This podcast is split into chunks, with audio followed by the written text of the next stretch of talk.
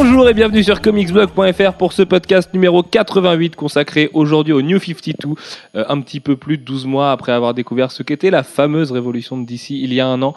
Donc on va faire un gros gros bilan au niveau du marketing, on va faire des études de marché et tout, enfin des trucs passionnants. On va parler chiffres et non, en vrai on va parler passion et des séries qu'on vous conseille, de nos meilleurs souvenirs, de comment ça a changé la face des comics à aujourd'hui. Et pour m'accompagner comme d'habitude, il y a le fidèle Manu. Salut. Oui. Alfro. Salut. Et Jeff. Hello. Jeff qui a entériné son retour, hein, ça y est il, est, il est bel et bien là, il est en grande forme et tout. Voilà, vous avez retrouvé le l'étalon de Jeff comme on l'appelle dans le milieu. Euh, comme d'habitude, on va commencer avec les coups de cœur et les coups de gueule de chacun. Manu, c'est à toi. Oui. Alors, on va commencer par le coup de gueule. Euh, ça a été dur de le trouver, j'avoue. Mais en fait, euh, John Romita Jr. m'a sauvé en fin de journée en sortant une couverture pour Captain America 2. Donc voilà, c'était trouvé. Euh, tout simplement parce que je trouve ça moche. On a un, cap euh, des 90s, euh, cheveux longs, surfeur, euh, avec une petite fille, c'est Hit Girl. hein. il a fait copier-coller, il a changé un petit peu la forme, mais voilà. Pas de copier-coller, il bosse en tradi. Oui, oui. C'est pas Greg Land. Mais oui, non, c'est pas beau, oui. Non, T'as c'est- raison. c'est pas beau. Il n'y a même pas grand chose en fait à en dire. En fait, c'est il n'y a rien à dire. Mais ça se trouve, le, le scénario de Rick Remender sera très bien. Ce sera sûrement moins bien que celui d'Ed Brubaker, mais. Bah, moi, ça me fait vraiment chier pour les dessins. Et ouais, bah, c'est vrai que Captain America mérite un bon dessinateur, quoi. Mm. Là, ce sera pas le cas. Bah écoute, tant pis. hein. Alors que mon coup de cœur, parfaite transition d'ailleurs, euh, mon coup de cœur concerne aussi une série dont les dessins seront pas terribles. Euh, c'est Thunderbolts qui a été annoncé aussi ce soir. Et c'est mon coup de cœur parce que c'est une équipe de ouf, je trouve. Il y a Red Hulk, Deadpool, le Punisher, Electra et Venom. Red She-Hulk, non? Non, Red Hulk. Ah, c'est Red Hulk? Ouais. D'accord, j'ai pas vu la cover. Donc c'est le vrai Red Hulk. Ouais. Ah oui, donc c'est encore plus badass que ce que je pensais. Ouais, ouais. Voilà. C'est. c'est- ouais. On sait pas comment ces personnages vont se retrouver ensemble, comment ils vont pouvoir travailler ensemble. C'est Bah, c'est- en même temps, c'est à peu près la grande ligne de tous les titres Thunderbolt, c'est qu'ils peuvent pas bosser ensemble et du coup ça va durer longtemps et voilà. Mais euh, le roster est cool en tout cas. Enfin, ça, fait, ça fait vendre du d'où papier. que le Punisher va se retrouver dans une équipe de Thunderbolts. Quoi. Bah, le problème, c'est que le Punisher a pas la tête qu'il a dans la série de Marco Keketto et Greg Rucka. Moi, ça m'emmerde un peu parce qu'ils sont en train de faire un des, des meilleures séries Punisher qu'il y a jamais eu. Et euh, là, on détruit le truc et en fait, on dirait vraiment le Punisher Max de Jason Aaron. Donc, euh, ça tu, m'embête tu- un petit attends, peu. tu veux dire que dans Marvel No, euh, il y a des trucs qui vont pas être dans la continuité? Ça serait une sorte de relaunch, de, de relaunch reboot? Tu m'étonnes. Il n'y a pas que ça, il y a aussi euh, la tendance que Frank Castle a à vouloir buter tous les criminels, et il y en a quelques-uns dans l'équipe. Oui. Donc, euh, ouais, déjà avec Anti-Venom, il avait, dans la, sa propre série, dans le même épisode, il avait essayé de le buter 7-8 fois. Là, il en a plusieurs, ça, ça risque d'être drôle.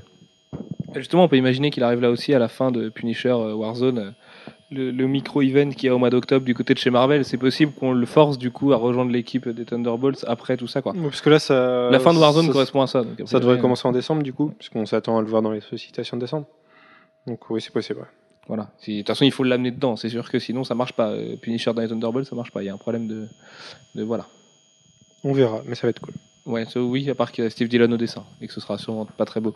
Et, et bah justement, c'est mon coup de cœur, euh, mon coup de gueule, puisque bah voilà, Dylan, euh, il aurait fallu qu'il, je sais pas, on pouvait lui donner une autre série un petit peu, euh, un petit peu dans les catacombes de Marvel, mais pas un le Punisher Le ouais, Punisher est très bien dessiné en ce moment. hein. Qu'on le laisse tranquille. ouais non non, euh, je sais pas, un truc, euh, Franck Château ne mérite pas. Francis Château ne mérite pas ça. mais euh, En plus, il en sort avec Punisher Max et c'était pas terrible. donc, euh. oui mais Enfin, le dessin, le scénario était très bien. qu'il y retourne, je- et J'essaie pas, de l'énerver en lui coupant la parole depuis tout à l'heure, mais ça l'énerve pas. Donc ça non non, moi, C'est je- moi que ça énerve en fait là du coup. ouais, je suis désolé, mais euh, non, c'est voilà, non, c'est vrai.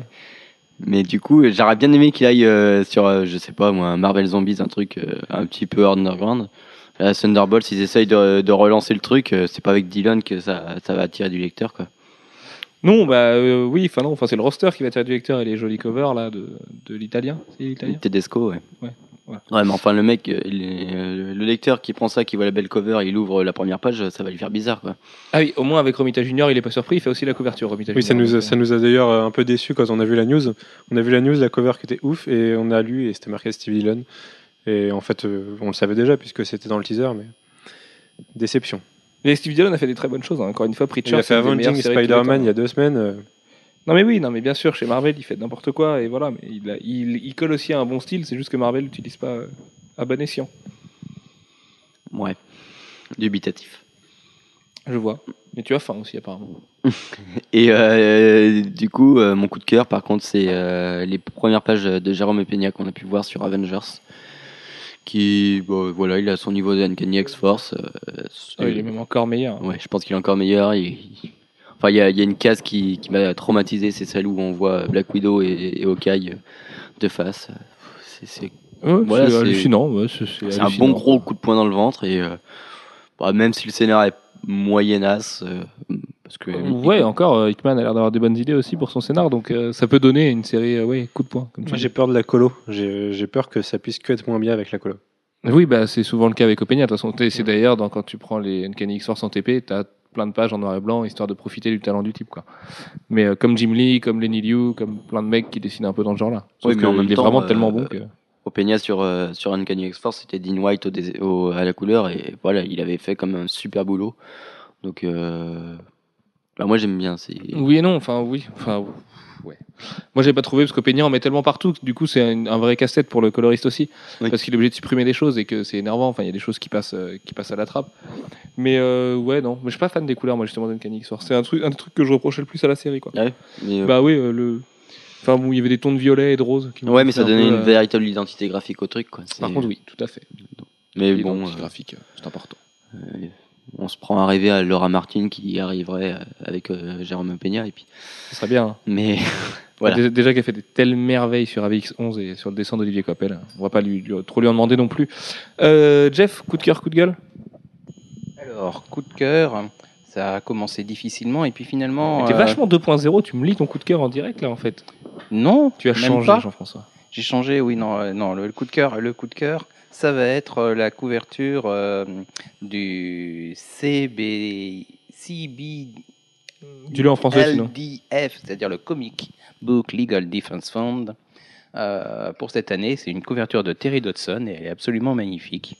Euh, elle C'est est une très jeune fille en bicyclette, non C'est ça Une jeune, Non, fille, un- une jeune fille en, En. Vespa. En Vespa. En Vespa. Je ne vois que le crop, je ne vois pas la dans- et elle, est- version. elle est la seule à être en couleur et sur un fond avec tout un tas d'automobilistes avec des pigeons qui volent. Oui, c'est très beau. ouais. Voilà, non, c'est très poétique. C'est très mignon. Et euh, ouais, bon, et en cherchant un coup de gueule, je suis tombé euh, sur la couverture variante de Deadpool euh, 3 euh, euh, par Daniel Acuna. Et c'est pas un coup de gueule, hein, euh, c'est, je le signale. C'est juste que du coup, j'ai beaucoup hésité entre les deux en Ah oui. coup de cœur. Ouais, c'est marrant, les Voilà. lecteurs n'ont pas trop aimé cette cover de Acuna. Mais enfin, franchement, vous m'avez surpris en l'aimant pas parce que euh, je suis pas le, gros, un plus, le plus gros fan d'Acuna, donc je trouve ça toujours pareil. Mais euh, je trouvais plutôt joli, puis c'est marrant. Moi, je trouve comme team up euh, Doctor Strange et Deadpool en plus. Donc, euh. Voilà. Puis le nouveau look du Doctor Strange, j'ai pas mal. Elle m'a bien fait rire. Et bon, en coup de gueule, c'est c'est un semi coup de gueule parce qu'en en fait, euh, c'est le retour de X euh, chez Dark Horse. Alors c'est pas tellement ça mon coup de gueule. Mon coup de gueule, Alors, quelqu'un peut m'expliquer ce que c'est? Que totalement c'est un personnage des, euh, créé euh, par Dark Horse dans les années euh, 90. 90, euh, à la période où ils cherchaient à se créer leur propre écurie de personnages. Mais il fait quoi dans la vie? Ouais, je sais pas, je sais plus ce qu'il fait. euh, voilà. ouais, Non, voilà. il est vigilant. je- Très bien. Je sais pas, j'ai jamais qualité, été très très très très intéressé par le personnage. Euh, mais bon, c'est pas tellement le côté euh, revival des, euh, des personnages de l'écurie euh, Dark Horse qui m'embête. C'est plus le côté Dark Horse Present se sert de fourre-tout et de pré de pré-vente, de pré-lancement C'est ouais, c'est pas de la vraie toute, en plus. ouais, c'est bizarre.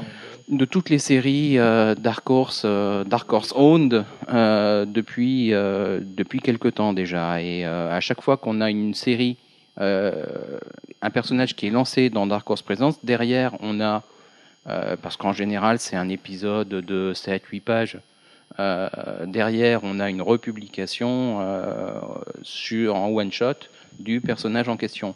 Alors quand on, ach- quand on achète Dark Horse Presents, qui est un titre anthologique, avec euh, plusieurs personnages, plusieurs séries, plusieurs auteurs, qu'on l'achète spécifiquement pour un personnage, on n'a pas forcément envie que euh, 4, 5, 6 mois après, on retrouve le one-shot euh, correspondant. Voilà. Oui, c'est enfin, ouais, loin d'être neuf. On l'a vu avec euh, Ghost il y a, il oui, quoi, c'est passé il y a exactement deux, ça. deux Ghost, mois. euh, Beast of Burden, c'est ouais. pareil. Euh, les, euh, enfin, il- quasiment tout ce qu'ils ont sorti euh, Surtout en que Dark Horse Present s'est retrouvé en one shot, en, en recueil, euh, un peu plus tard. Surtout que Ghost dans Dark Horse Present, c'était 8 pages et on voyait Ghost dans la dernière, je crois. Enfin, un truc comme ça. Et c'était globalement euh, à suivre dans la série régulière. Ah non, je crois que ça a suivi dans le numéro d'après. Enfin, j'ai pas lu le deuxième numéro du coup, ça. Voilà, bref.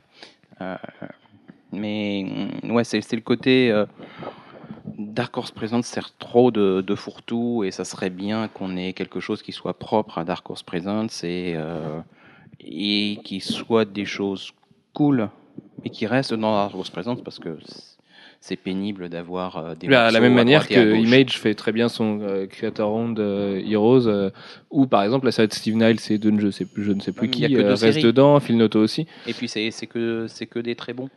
Oui, mais à la, à la base, Steve Niles, c'était quand même le mec qui squattait aussi Dark Horse Presents, et là, il est parti ailleurs. Donc, euh, peut-être que la, la, vers- la façon de pré-publie, euh, enfin, de pré-publie non, mais de magazine qu'a Image lui convient plus que Dark Horse. Dark Horse Presents, ça se voit que c'est fait comme un fourre-tout à chaque fois. Rien que les sollicitations, c'est jamais ce qu'on a à la fin. Donc, euh, puis quand Miller, on nous dit, ouais, dans Dark Horse Presents 2, 3, 4, je sais plus, euh, soi-disant, il y a des pages de Xerxes de Miller, super, il y a deux recherches et une page où on dirait que c'est torché avec. Enfin, pas, on sait que ça, vend- ça fait vendre du papier, mais euh, ouais, non, je suis, mais je suis plutôt d'accord avec toi justement. Dark Horse Present ne devrait pas faire ça, il devrait directement sortir un one shot. euh. Si euh, Ghost marcherait avec Phil Noto au départ, quoi, ils peuvent lancer la série avec un minimum de communication autour d'elle. De toute façon, Dark Horse Present, c'est plutôt une banane globalement en termes de vente. euh, C'est vraiment un truc de lecteur Vertigo, la case lecteur Vertigo Même- dans les différents oui, types de C'est vraiment lecteurs. la case lecteur Vertigo d'une part, et puis euh, euh, des gens qui sont prêts aussi à faire l'effort initial d'aller euh, rencontrer plusieurs séries en même temps, avec plusieurs auteurs qui ont la curiosité, le temps et l'argent de le faire. Même Euh, si je doute du fait qu'il y ait beaucoup de gens qui les lisent toutes, hein, finalement. Oui, mais je pense que c'est un truc. Il y a quand même des une sacrés croûtes, hein, dedans, Et dans une putain. anthologie, euh, typiquement, tu picores. hein. Tu, tu- tu vas chercher ce qui t'intéresse et puis euh, tu n'es pas obligé de tout lire. Si- S'il y a quelque chose qui t'embête au bout de deux pages, tu passes. je viens de faire une connerie, je viens de republier une news juste à l'instant et Facebook me dit que je n'aurais pas dû faire ça. Euh, très bien. Euh, bon, bref, quant à moi, mon coup de cœur, du coup, c'est ça fait deux fois que je fais le coup aujourd'hui, ça ne m'était pas arrivé depuis des mois. Bref, euh, mon coup de cœur, c'est Iron Man Season 1 d'Howard Checkin et Gerald Parrell. Gerald, Gerald Parrell. Euh, qui va sortir en avril en marge de Iron Man 3 de Shane Black. Euh, en fait, ça, ça montre juste un truc, c'est que Season 1 n'est pas qu'un fourre-tout de comment vendre des origines à des enfants aujourd'hui, parce que c'est un petit peu la cible finalement. Euh, là, c'est vraiment une belle série. Alors, il faut savoir qu'elle a une histoire particulière, puisque ça fait 4-5 ans maintenant que Gérald est censé travailler dessus. Euh, il y a deux ans, il nous en parlait déjà. Et là, ce serait confirmé. Donc, ce serait vraiment une bonne nouvelle. Au départ, ça ne devait pas être du Iron Man Season 1, ça devait être juste une mini-série sur les origines du perso. C'était à la sortie d'Iron Man 2. Euh, ouais, c'est ça. Donc, ça fait vraiment un long moment maintenant. Et euh, cette fois, ça va sortir apparemment. Donc, c'est quand même une très bonne nouvelle. Non, c'est- Magnifique. c'est c'est juste pour commenter. En fait, c'est même pas un truc que tu as publié genre ce midi, c'est un truc que tu as commenté, que Ah, tu as publié il y a une heure. ouais. Ouais, ouais, ouais. Mm, Tout à fait. Bref. Donc Iron Man Season 1, c'est quand même cool parce que ça va coûter 25 euros, c'est du hardcover de 160 pages, ça permet de se refaire les origines d'Iron Man, mais surtout c'est écrit par Howard Checkin qui peut, j'en suis sûr, bien bosser quand il le veut, et pas nous faire que euh, comme dans Black Kiss où il y a des pénis volants et ce genre de merveilles. Euh, dans Black Kiss 2, oui tout à fait. Euh, et puis Gérald Parel, comme c'est un tel tueur au dessin, voilà, le voir sur une œuvre finie, ça peut être de type très très cool. Donc Iron Man Season 1, c'est vraiment à surveiller pour l'instant, même si on n'a toujours pas de visuel. Et mon coup de gueule, euh, bon là c'est un coup de gueule, euh, ouais, c'est pareil, j'étais comme vous, j'étais pas très coup de gueule cette semaine. Euh, c'est une bonne semaine finalement, c'est bien déroulé parce qu'il n'y a pas de vrai coup de gueule. C'est la création, enfin l'officialisation d'une variant cover pour Walking Dead le magazine. Voilà, Walking Dead le magazine qui reprend la cover d'un vieux numéro, qui est donc la cover du tome 16 aussi en VF, et qui ne sert à rien. Voilà, ça fait le lien apparemment entre les comics et la série télé. Alors déjà, vaut mieux éviter de le faire si on va se faire trop mal au cœur. Et puis euh, c'est nul. Enfin voilà, c'est purement mercantile. C'est un magazine sur l'actu zombie de Walking Dead. Euh, on rappelle à, à Kirkman, il faudrait qu'il sorte un épisode tous les mois pour faire un magazine déjà quand, quand il va en parler. Donc euh, voilà. Mais coup de cœur, euh, je sais pas si j'en ai parlé la semaine dernière. Le jeu vidéo Walking Dead de Telltale Games, c'est une putain de tuerie. C'est génial. Ça rappelle les, les- les premières heures du- de- des comics Walking Dead. On a, en fait, ça, ça se passe pendant les huit premiers tomes de Walking Dead en marge, et c'est incroyable. C'est un des meilleurs point and click que j'ai jamais joué. Enfin, c'est hyper cool quoi. Bon, tout le monde est mort chez moi, mais euh, c'est hyper cool. Non, je me souviens qu'on en a parlé ensemble, mais Mais pas en podcast, je crois. Voilà, bah, si vous avez l'occasion, écoutez, ça, vous, ça coûte 400 points Microsoft et 3 euros, je crois, sur, euh, ou 4 euros sur PlayStation Store. Vous avez 5 chapitres, il y en a 3 qui sont sortis pour l'instant. Le 3 vient juste de sortir. Normalement, il y en a un par mois, mais le studio prend un tout petit peu de retard. Euh, et ça vaut juste le coup, quoi. Enfin, on, on vit en fait les grands moments de Walking Dead. Euh, Enfin, les grands thèmes de Walking Dead sont vécus par d'autres survivants et on croise des vrais survivants qu'on voit dans la série, animé, euh, série live et euh, série en comics. Et c'est juste grand, quoi. Ça pose les bonnes questions, c'est super cru, mais genre vraiment, vous pouvez vous attacher à un personnage et le coup d'après, il va se prendre une brique de sel sur la tête et se faire juste broyer. Et euh, voilà, C'est- c'est- ça retourne le beat vraiment à un certain moment. Il y a des moments de stress comme il faut et euh, ça m'a redonné l'amour de Walking Dead avant de lire le tome 16. Et puis euh, après, Robert Kirkman m'a rappelé que ça faisait un moment qu'il faisait n'importe quoi. Bref, euh, on va passer au thème du jour qui est un, an- un an de New 52. Euh, Manu, Jeff, pouvez-vous nous présenter l'état d'esprit dans lequel on a découvert l'existence des New 52 et l'état d'esprit dans lequel on était avant leur publication? Voilà, c'est. C'est énorme. C'est difficile, tu nous ramènes un an en arrière, on n'était pas du tout dans le même état d'esprit du coup. Et puis on sortait de Euh, Flashpoint. On sortait de Flashpoint. Bah, déjà, on le découvrait en même temps que Flashpoint. L'annonce, euh, l'annonce s'est faite en juin 2011 et on commençait à le pressentir déjà dès mai 2011, dès les sollicitations de août qui nous disaient que attention les gars, euh, tout se finit mais il n'y a rien d'autre qui commence. Mais tous les, tous les arcs se finissent, qu'est-ce qui se passe? Qu'est-ce qui se passe? Ça arrive jamais qu'il y ait des arcs qui se finissent tous ensemble. Je me Et, souviens. euh, Je me souviens d'ailleurs, c'est, enfin, c'est toi Sullivan, on allait au ciné voir euh, Pirates des Caraïbes 4 euh, en, en non 3D. C'était Avec euh, donc- Sirène la sirène, c'est c'est ça, ça, Sirena. Sirena la sirène. C'était donc un, un 17 mai. C'est Sirena. Et tu me fais, euh, mec, euh, les sollicitations, j'ai l'impression que, que DC va rebooter. Et, voilà, c'était assez fou de se dire ça à l'époque. Et petit à petit, on a commencé à voir que oui, ça allait être le cas. En juin, ils nous ont annoncé que oui, ça allait être le cas et que surtout tout allait sortir de Flashpoint. Euh, ce qui était assez ouf à l'époque, c'est que Flashpoint, c'était peut-être l'event de l'année pour DC, mais c'était surtout un truc autour de Flash et qui était pas on Jojo, n'avait pas vu venir non plus. hein. On n'avait pas réellement vu venir que Flashpoint, euh, c'était euh, mince, l'univers normal a disparu. D'ailleurs, ça se passait pas pareil dans l'univers, l'univers normal dans les autres séries. Il continuait à marcher euh, normalement. Euh, mais, euh, mais Flashpoint, c'est Barry se réveille et, Et tout a et changé. tout a changé. Et il essaye de, de réparer et de ramener euh, l'univers normal, entre guillemets. Voilà. Ce qui débouche sur les New 52 le mois Bah, d'après. Bah, voilà, même pas exact. Enfin, Bah, oui, c'est- oui et non. En fait, à l'époque, déjà, on savait que le relaunch, il allait- il allait y avoir 52 séries, qu'il y aurait que, que c'était censé être un relaunch, mais en même temps, on nous annonçait des choses qui, allaient- qui- qui amenaient des changements de continuité. Donc, dans notre tête, c'était un, un peu confus et on, on avait un peu peur. Euh, on se souviendra de l'histoire de Barbara qui redevenait Batgirl. On se disait, mais qu'est-ce qu'ils ont fait de Killing Joke, par exemple? Euh, Des choses comme ça, plein, plein d'éléments de modification de continuité qui faisaient assez peur. Et en même temps, Cyborg, euh, membre fondateur des, euh, Ouais. de la JLA. Et en même temps, on voyait, on voyait Flashpoint qui, qui jouait sur une, une continuité. pas de Power Girl. Oui, ouais, ça. on- Ah oui, non, mais ça nous a bien embêtés à l'époque. Oui, oui, mais c'est pas. Enfin, je veux dire, pour le grand public, euh, la plupart des gens s'en foutent, en fait. Euh, nous, ça nous a fait chier parce qu'on aimait bien le perso, mais. Et, et Flashpoint se basait sur une continuité qui était assez. Enfin, qui était vraiment euh, autocontenue, qui n'était pas forcément e- exceptionnelle. On a eu des, des perles comme Batman Night of Vengeance. euh, Frankenstein. Frankenstein qui était pas mal, mais beaucoup de choses qui étaient assez moyennes. Et on espérait. Le World of Metropolis était cool aussi. Ah, Euh, je- non, pas le World of Metropolis, le World je, of. euh, je t'avoue que sur, sur toutes les mini-séries qu'ils ont faites, j'ai pas pu tout lire parce que la qualité était assez médiocre. Et du coup, voilà, on se retrouve fin, fin août. On attend Flashpoint 5 qui est censé nous amener euh, directement au New 52. On le lit, c'est nul et il y a que deux pages qui nous amènent au New 52 dans lequel on nous dit euh, attention, euh, tu reviens dans le présent, mais il y a un truc qui se passe, il y a, trois timelines qui fusionnent et hop, euh, le monde c'est plus exactement le même. Et on a un, goût amer dans la bouche et là, ça y est, on a, en même temps Justice League 1 et on lit et là on prend une grosse claque. Euh, c'est comment dire, c'est du blockbuster en fait. C'est l'essence de la Justice League, l'essence des personnages. C'est assez, assez caricatural, on va dire. Les personnages sont pris de façon très large, mais, mais c'est mortel, c'est beau. Et Bah, au départ, c'est surtout beau. euh, c'est surtout beau. C'est aussi très lent. Euh, Justice League, c'est quand même le titre euh, qui est fait pour les nouveaux lecteurs.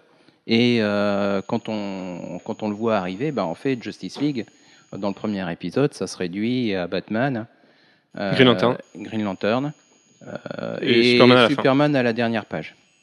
Euh, bon, c'est ce qui fait qu'en termes de Justice League, c'est un peu petit encore. Euh, Bah oui, les, les personnages vont mettre quoi vraiment 3-4 fait- numéros avant de tous se, tous se réunir au final. Et, euh, sur Euh, 3-4 oui, numéros, on a quatre, des combats. 4, 4, 4. Et en fait, à chaque fois, il y en a un ou assez deux qui s'ajoutent. C'est toujours, euh, c'est toujours mortel. hein. Enfin, je trouve Voilà, ça toujours ça- quand même mortel. Et, et c'est beau surtout. Enfin, c'est c'est du Jim Lee, du pur Jim Lee, même s'il a déçu par moments, il nous offre des splash pages euh, qui sont absolument ouf, qui sont pas toujours au niveau de ce qu'on aimerait voir, mais enfin, en 12 numéros, j'ai rarement été déçu, même s'il a, enfin, il a pas fait les 12 numéros. Et, et oui, c'est, enfin, déjà avec Justice League, on se dit, ok, on est bien parti. Et la Et semaine d'après, enfin, le mois d'après, nouveau, euh, voilà, nouveau on, membre. on commence à voir euh, les 52 séries qui arrivent à raison de 13 titres par semaine. Donc c'est quand même fou de se dire. Là déjà, euh, DC frappe fort en nous disant euh, toutes les semaines vous allez avoir 13 titres et tous les mois ça sera toujours les mêmes semaines que vous aurez les 13 titres. Alors bien sûr depuis ça a changé puisqu'il y a eu, euh, il y a eu les vagues 2 et vagues 3 qui arrivent aujourd'hui qui font que c'est globalement remodelé. Tant mieux pour Batman parce qu'il nous arrive une semaine plus tôt d'ailleurs. Mais c'était assez, assez fort éditorialement, je trouve. C'est c'est quelque chose qui. Enfin, tu verrais ça chez Bah, Dark Horse. c'est la cohérence à l'état pur, quoi. Total sérieux. Oui. C'est bah, c'est de la cohérence, mais c'est surtout euh, un rendez-vous avec le lecteur. Et, et se dire que les nouveaux lecteurs, on va essayer de ne pas les, les trahir et de- d'être réguliers. Et c'est aussi un message aux auteurs pour leur dire euh, bon, les gars, euh, tous les mois, il faut que vous soyez pas en retard et il faut que vous sortiez ça à l'heure. Bon, depuis, on a eu Jim Lee qui a, qui a- qui a ouvert le bal des retards, je crois. Euh, et on a eu Green Lantern aussi, mais c'est des problèmes d'impression qu'on a eu euh, deux ou trois mois de suite qui font que. Bah, officiellement, Green Lantern et Something, c'est les problèmes d'impression. Est-ce qu'on peut les croire? Moi, je suis pas sûr. Euh, ceci dit, c'est quand même hyper fort ce qu'ils ont fait parce qu'il y a quand même des centaines d'artistes qui bossent sur, un, enfin, sur 52 titres, un petit peu plus du coup. Euh, et il n'y a rien qui arrive vraiment en retard. Quoi. Au pire, on a une semaine de retard. Donc euh, voilà, quand on se souvient de Final Crisis qui a fait plusieurs mois de retard, ou de Civil War, ou des trucs euh, majeurs, ou même d'AVX, tout récemment, AVX 11 a mis 4 semaines de plus à sortir, enfin 2 semaines de plus, parce qu'on a attendu un mois entre le 10 et le 11, alors qu'il devait y avoir que 2 semaines au départ et qu'on l'a découvert au dernier moment. Bah, Là, ça, ça, j'avoue ici, les éditeurs serrent, le, serrent les boulons à mort. Quoi. Ouais, je, je sais pas comment c'était prévu au départ, je me rappelle plus des sollicitations. Mais... Quitte, à, quitte en plus à demander à des artistes qui ressemblent. Il il y a quand même un effort éditorial, je pense, à Swamp Thing par exemple. Yannick Paquet a très vite lâché l'affaire, il pouvait très vite pas assurer des épisodes en entier. Barn a demandé à Marco Rudy, qui s'est fondu dans son truc, qui euh, bossait à partir de ses découpages, donc euh, vraiment l'illusion était totale. Euh, à part l'épisode avec Frank Avila, mais qui était magnifique, donc c'est pas grave. Euh, là, on voit Cano, c'est pareil, qui a un style à peu près similaire. C'est quand même très fort éditorialement. On sent que les éditeurs, c'est pas euh, comme chez Marvel, c'est pas la cucaracha et faites ce que vous voulez et rendez-nous un beau truc. Il n'y a, pas de Marvel way chez DC. C'est euh, non, vous êtes payé, vous avez une deadline, vous respectez la deadline, point final. Et seuls les très gros peuvent se permettre de pas la respecter. Bah, Grant Morrison, Jim Lee. Voilà. Euh, c'est d'ailleurs vu de façon peut-être un peu sèche d'un autre côté, mais oui, l'idée de départ, avant même que ça commence, on nous disait déjà si, un, si une série marche pas, on la fait sauter. Si un auteur est en retard, on le fait sauter. Ou il, sera remplacé. Enfin, enfin voilà, c'est une politique éditoriale qui va vers le lecteur, vers la comment dire l'optimisation, mais qui, qui peut être un peu dur du point de vue de l'artiste. Alors euh, après, c'est un travail, c'est une industrie, faut dire. C'est l'efficacité à l'état pur. Exactement. Mais tu Cohérence, efficacité, on pourrait faire des slogans pour d'ici. Non, mais oui, oui, je suis d'accord avec toi. C'est, mais c'est hyper plaisant quand on est lecteur d'avoir des rendez-vous comme ça. C'est que même aujourd'hui, un an après, on se dit tiens, deuxième semaine, tiens, Batman. Et c'est hyper cool parce que c'est quand même Batman. Et, euh, et voilà, c'est, c'est super sympa d'avoir ça. Maintenant, c'est Batman et Batman et Robin cette semaine. Oui, en plus. Et euh, il y a quand même, et c'est les deux seuls titres Batman qui sont dans notre top 10. Hmm. Euh, et puis il y a quand même tout le côté test éditoriaux. DC a toujours pris les devants. Enfin, je pense à Wednesday Comics, je pense à 52, à Countdown to Final Crisis, tout ça. Et ben là, ce mois-ci, on le vit euh, à pleine balle, puisque un an après les numéros 1, DC s'est dit tiens, on va faire les numéros 0 et raconter les, les origines. Et il y a encore une idée de rendez-vous un an après, 52 semaines après, et ben hop, New 52, 52 semaines. Et, Bah, ils ont l'intention de faire ça tous les ans en plus. Voilà. Un truc différent tous les ans au mois de septembre mais pour marquer c'est du pur d'ici et ça marche et euh, qualitativement c'est mortel donc euh, voilà. Il y a très peu de titres qui se sont bananés, on y viendra justement après le top 10 pour voir les oubliés, mais en plus il y a très peu de titres où ils sont plantés, donc euh, là où même eux étaient pas sûrs de leur coup il y a un an, et euh, d'ailleurs moi je trouve ça assez fort de voir Dan Didio faire un mea culpa sur le manque de continuité dans un univers, euh, de lui dire, hey Dan tu dois pas lire ce qui se passe en face, hein, parce que nous on trouve qu'il y en a plein de la continuité chez toi. Euh, Oui, parce que, ils sont honnêtes par rapport à comment ça s'est fait. Ils l'ont dit, on s'est, on- ça a été fait dans l'urgence, les New 52. Et bah, moi, de l'urgence comme ça, j'en veux bien tous les mois. Quoi. oui, parce que les, les erreurs de continuité chez DC, il y en a eu, il y en a eu quelques-unes cette année, quelques-unes. euh, voilà, on, peut en faire une liste, mais justement, on peut en faire une liste. C'est chez Marvel, tu vas pas essayer d'en faire une liste. Tu, tu vas noter ce qui est cohérent. Euh, on a lu AVX, euh, on a tous lu presque AVX 11 tout à l'heure. Euh, T'essayes de penser que le même B10 il écrit pas Avengers Assemble à côté parce que je veux dire il y a des traitements de certains personnages. Faut arrêter les conneries. Mais bon. C'est- Alfro, qu'est-ce que t'en penses Dans quel état d'esprit t'étais il y a un an, toi T'étais pas le plus chaud hein, d'entre nous. Hein. T'étais un peu. euh, hein, parce que t'étais peut-être avec Jeff le plus attaché à l'ancien univers d'ici. Euh, moi, j'en lisais beaucoup, mais je, je m'en foutais. En fait, Euh, voilà, je me suis dit, quitte à recommencer, ça va. Mais toi, je, te- je me souviens que la pilule a été un petit peu compliquée à passer au début. Bah, c'est, ça a été surtout la pilule de, de comment ça a été fait, quoi. C'était mené par un event tout pourri. Euh, on avait, en fait, ils nous avaient bien, euh, bien savonné la planche euh, pour, pour débarquer sur euh, les, les New 52. Donc, ça ça. Je- je- J'ai pas compris l'illusion, mais d'accord. Et du coup, voilà. Alors, en fait, ce qui, ce qui était plus gênant, c'est que on sortait de Blackest Night, de Brightest Day, et les deux étaient censés avoir un impact monstrueux sur l'univers d'ici. D'ailleurs, on avait un sur l'univers d'ici qui existait avant, celui qui a disparu, enfin l'un de ceux qui ont disparu. Euh, et, et ben, tout d'un coup, euh, notre Brightest Day, il avait plus du tout la même importance, et, euh, alors que Brightest Day, c'était mortel. Bah, D'ailleurs, on, y reviendra peut-être, mais c'est quelque chose qu'on craignait à l'époque, et moi, c'est mon plus gros regret aujourd'hui, la non prise en compte de Brightest Day. Je lisais pas beaucoup de DC à l'époque, je lisais quelques séries en TP. Euh, C'était des séries hyper mineures, c'était euh, genre euh, Bad Girl, Power Girl, enfin, vous voyez quoi. Ouais, déjà, où il y avait de la meuf, mais, pas- mais pas que, mais surtout des séries que tu peux lire en comme plus, ça, sans, sans prendre en compte. Enfin, Batman, j'avais lâché un moment, du coup, la continuité de Grant Morrison, euh, j'aurais pleuré pour savoir où reprendre. Mais Brightest Day, ça remettait en avant des personnages, euh, ça nous reboostait Aquaman, ça nous mettait Hawkman. Enfin, Hawkman avait une avait un arc hyper émouvant. On avait un cliffhanger de malade sur euh, Firestorm. On avait Deadman qui était qui était revenu, mais du- d'une c'était magnifique le- la Et puis, partie il y avait sur Swamp Deadman. Thing qui était devenu une espèce de divinité totale. Et, euh, Et, Tout et ça, voilà, et Swamp. Thing qui arrivait à la fin, euh, qui revenait, il y avait Mais du Constantine coup, aussi. Day, faut le prendre un peu comme un truc. euh, moi, je le prends limite comme une crise, quoi. Comme les grandes crises d'ici, plus que celle de, enfin plus que Final, plus grand que Final déjà. Et parce que ça, la fin établit quelque chose, une espèce de, vérité définitive dans l'univers d'ici. Il y a la White Lantern et il y a le reste. Sauf qu'une fois que tu en arrives là, au bout de 75 ans de publication, bah tu te dis merde, il va falloir qu'on trouve une pirouette parce que à partir du moment où les mecs ils en sont là, euh, les Kryptoniens et tous leurs copains, ils vont avoir du mal à régler les problèmes là parce qu'il y a quand même une White Lantern aujourd'hui. Donc euh, le fait qu'il y ait eu les nu- que Flashpoint vraiment ça a été nul, mais tant pis. C'était pas grave, c'était que 5 mauvais mois à passer, bah voilà. Euh, Et ce fut 5 mauvais mois. Et il y, a eu- il y a eu besoin. Non, parce qu'il y a eu les mini-séries de Flashpoint, il y en a qui étaient sympas. Euh, je pense à Flashpoint Night of Vengeance, qui était quand même sympatoche. Oui, tout n'était pas acheté dans Flashpoint en plus. Non, non, loin de Mais là. c'est vrai que c'était pas mais ouais. Mais ah, en- de toute façon, on se félicite aujourd'hui de ce que c'est devenu d'ici après Flashpoint, puisque ce serait resté euh, au niveau de Flashpoint à l'époque, on aurait tous hurlé. Parce que les trois mois de public de Flashpoint où il y avait que des titres Flashpoint ou presque, c'était quand même pas facile à passer. Et, euh, et voilà, maintenant c'est passé, on est au New 52, et on a quand même passé une année formidable grâce à DC. Euh, Marvel nous a un petit peu fait pleurer, DC nous a remis le sourire. Et pourtant, on n'était pas non plus, euh, au départ, on n'est pas des pros DC ou des pros Marvel ou des pros je sais quoi, on est tous les quatre, je pense, assez neutres sur la question. Et vraiment, d'ici nous a remis le sourire. On y Bah, croyait J'ai été, pas, j'ai et- été longtemps plus pro Marvel. Je trouvais que Marvel traitait beaucoup mieux les choses.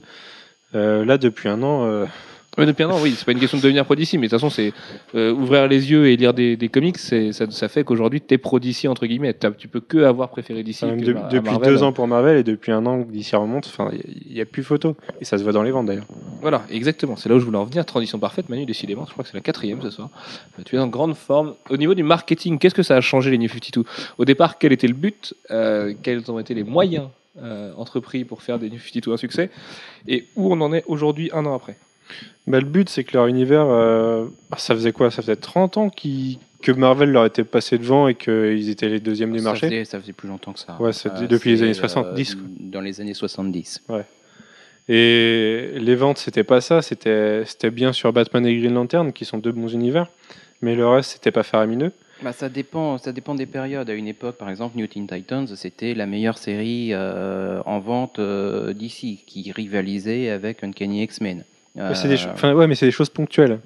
et ça et ça dure pas dans le temps Mm. et il y a des titres qui continuent à bien vendre mais qui sont pas forcément des, des tueurs euh, de vente non plus je dirais Superman Batman euh, vendaient bien tout le temps mais sans être des cartons de vente monstrueux sauf euh, sauf par avec des petits arcs ou des périodes Euh, et, et en fait d'ici souffrait peut-être d'avoir une continuité euh, Beaucoup trop lourdes. lourde, ouais, mais pas tellement plus lourde que celle de que celle de Marvel. Celle de Marvel, eux, Marvel n'a jamais rebooté. D'ailleurs, ça serait Mais le, le problème de DC, c'est qu'il y a eu des crises multiples. Il y avait des univers parallèles et des personnages qui avaient, qui avaient eu des versions. euh, Enfin, je sais pas, il y a eu, il y a eu combien de. on peut dire, oui. Euh, Ouais. bah, en fait, Crisis à l'origine, on C'était pour tout, casser on ça. Fait, on fait un seul univers et euh, on intègre tout en un seul. Et Infinite, Euh, on répète tout dans l'autre sens. Et Infinite Crisis, on répète tout dans l'autre sens. euh, les New euh, 52, euh, les. Non, enfin, 52. bref, euh, Final 52 Crisis, euh, Enfin, les etc. 52 unités. Les 52 univers, euh, voilà, on revient vers un multiverse. Et puis, on, on imagine qu'éventuellement, il y a de l'hypertime et euh, des variantes. euh, enfin, bref, c'est. euh, Bah, finalement, Ça recomplique tout. Voilà, c'était hyper complexe. C'était impossible à aborder sans fiche Wikipédia pour les nouveaux lecteurs. Enfin, moi, je vous en ai déjà parlé. pour Infinite Crisis, j'avais Internet à a- côté. Il, y avait, y avait de quoi faire. Et, et le problème de DC, c'est voilà, ils avaient des bons personnages, des personnages à l'essence, globalement, à, l'idée connue, connue de tous, mais avec une histoire beaucoup trop compliquée, beaucoup trop dense à reprendre derrière. Et du coup, les New 52, ils se sont dit, bah, on va garder cette essence connue de tout le monde, on va, on va pas tout détruire, on va garder la base et on va repartir sur, euh, hop, tiens, on se prend un point dans l'histoire, on recommence, on change des trucs, on garde certains. On va pas dire exactement ce qu'on a gardé ou pas, ça va venir avec le temps. Et c'est reparti pour les nouveaux lecteurs. Et, ça, ça a été hyper efficace. On, a eu peur au début, mais je vois des personnages comme Batman et Green Lantern, euh, ils n'ont pas perdu grand-chose au final. Et les, gens ont- sont arrivés dessus sans, forcément avoir beaucoup de problèmes. Et là, c'est les personnages qui ont le moins changé. Alors, ce qui est le cas Batman en fait est hyper intéressant parce que et d'une, il a pas trop changé, mais euh, et de deux, euh, Scott Snyder a l'air de totalement mettre sous silence le, le passage de Morrison. C'est euh, en gros, euh, ok, ça a existé, mais j'aime pas trop en parler parce que c'est pas ma vision de Batman.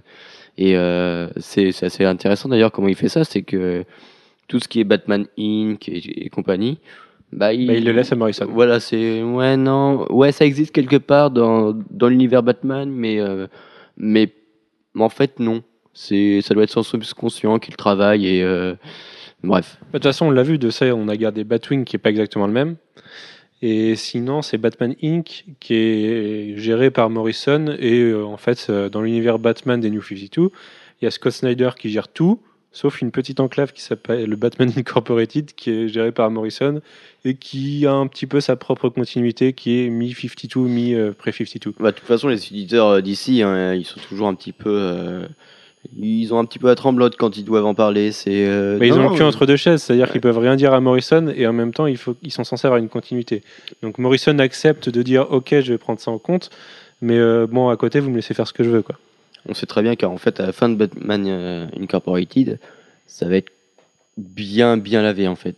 Ils attendent qu'une chose, c'est que ça soit fini pour euh, recommencer sur des bases beaucoup plus fraîches. Parce que euh, récupérer un univers après Grant Morrison, euh, c'était comme euh, le récupérer l'univers d'ici tout entier après Final Crisis. c'est jamais facile quoi. Donc là, c'est dans, la logique de simplicité euh, d'ici, bah, il faut nettoyer ça, il faut.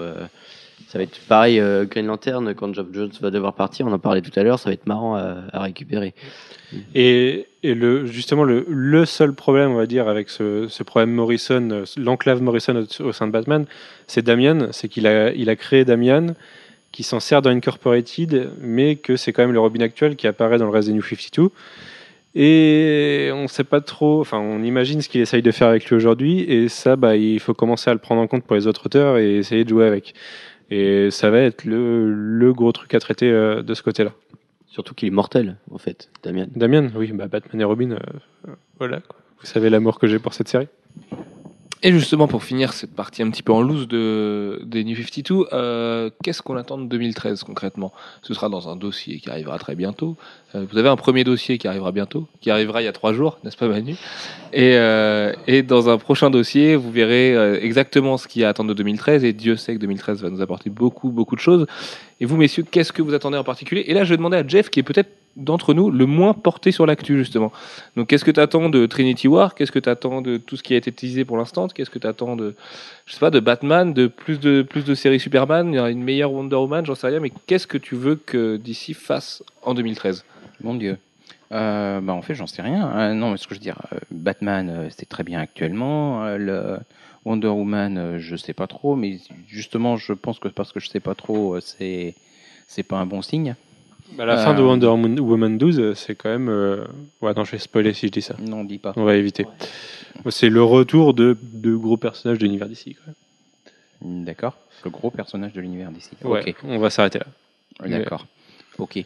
Euh, mais euh, oui, non, sur, euh, sur 2013, euh, bah, moi j'attends la, la suite. hein. Et puis Trinity Wars, ça, c'est quelque chose qui est teasé euh, depuis. euh, euh, Depuis mai. Depuis, Depuis le FCBD. mai, depuis les, les, les Free Comic Book Day. Mm. Euh, et euh, bah, on attend ça avec une certaine impatience. On sait qu'on va sans doute explorer aussi euh, le côté euh, plus mystique de la fondation de l'univers, avec euh, en particulier la Trinity of Sin, euh, dont on a le numéro 0 ce mois-ci. Enfin, un Stranger. numéro 0 du Phantom Stranger qui est l'un des. Un dessineur. Un dessineur, Un des pêcheurs. Un des pêcheurs. Peut-être euh, le, mais le qui- plus gros pêcheur de l'histoire. hein, si, euh, Oui, si on, on- se demande pourquoi, mais bon, non, mais, voilà, euh, c'est. je veux dire bibliquement. euh, Voilà. D'accord. Oui, Pandora, c'est Messinote. euh. D'accord, j'avais pas. Bon, ok. Ah, t'avais Euh, pas tilté qui c'était Non, Avec ses pièces autour du cou non, non, non, j'avais pas tilté qui c'était. Bah, c'est lui. Hum, Voilà. Ok. Euh, Ah ouais, non, mais bon, euh, non, non, non. Euh, Oui, non, mais le fantôme Stranger, c'était pas de- ça avant. On vient de trouver Jeff là. On l'a perdu. C'était pas ça avant. Mais c'est vrai que le numéro 0, bon, Phantom Stranger et la Trinity of Sin en tant que tel. Alors le fait qu'il ait trahi un grand homme euh, l'aurait pardonné, qu'il ait gagné Mm. des pièces pour ça, et... euh, non, ça tape. hum, non. Ok. voilà, ça me fait rien.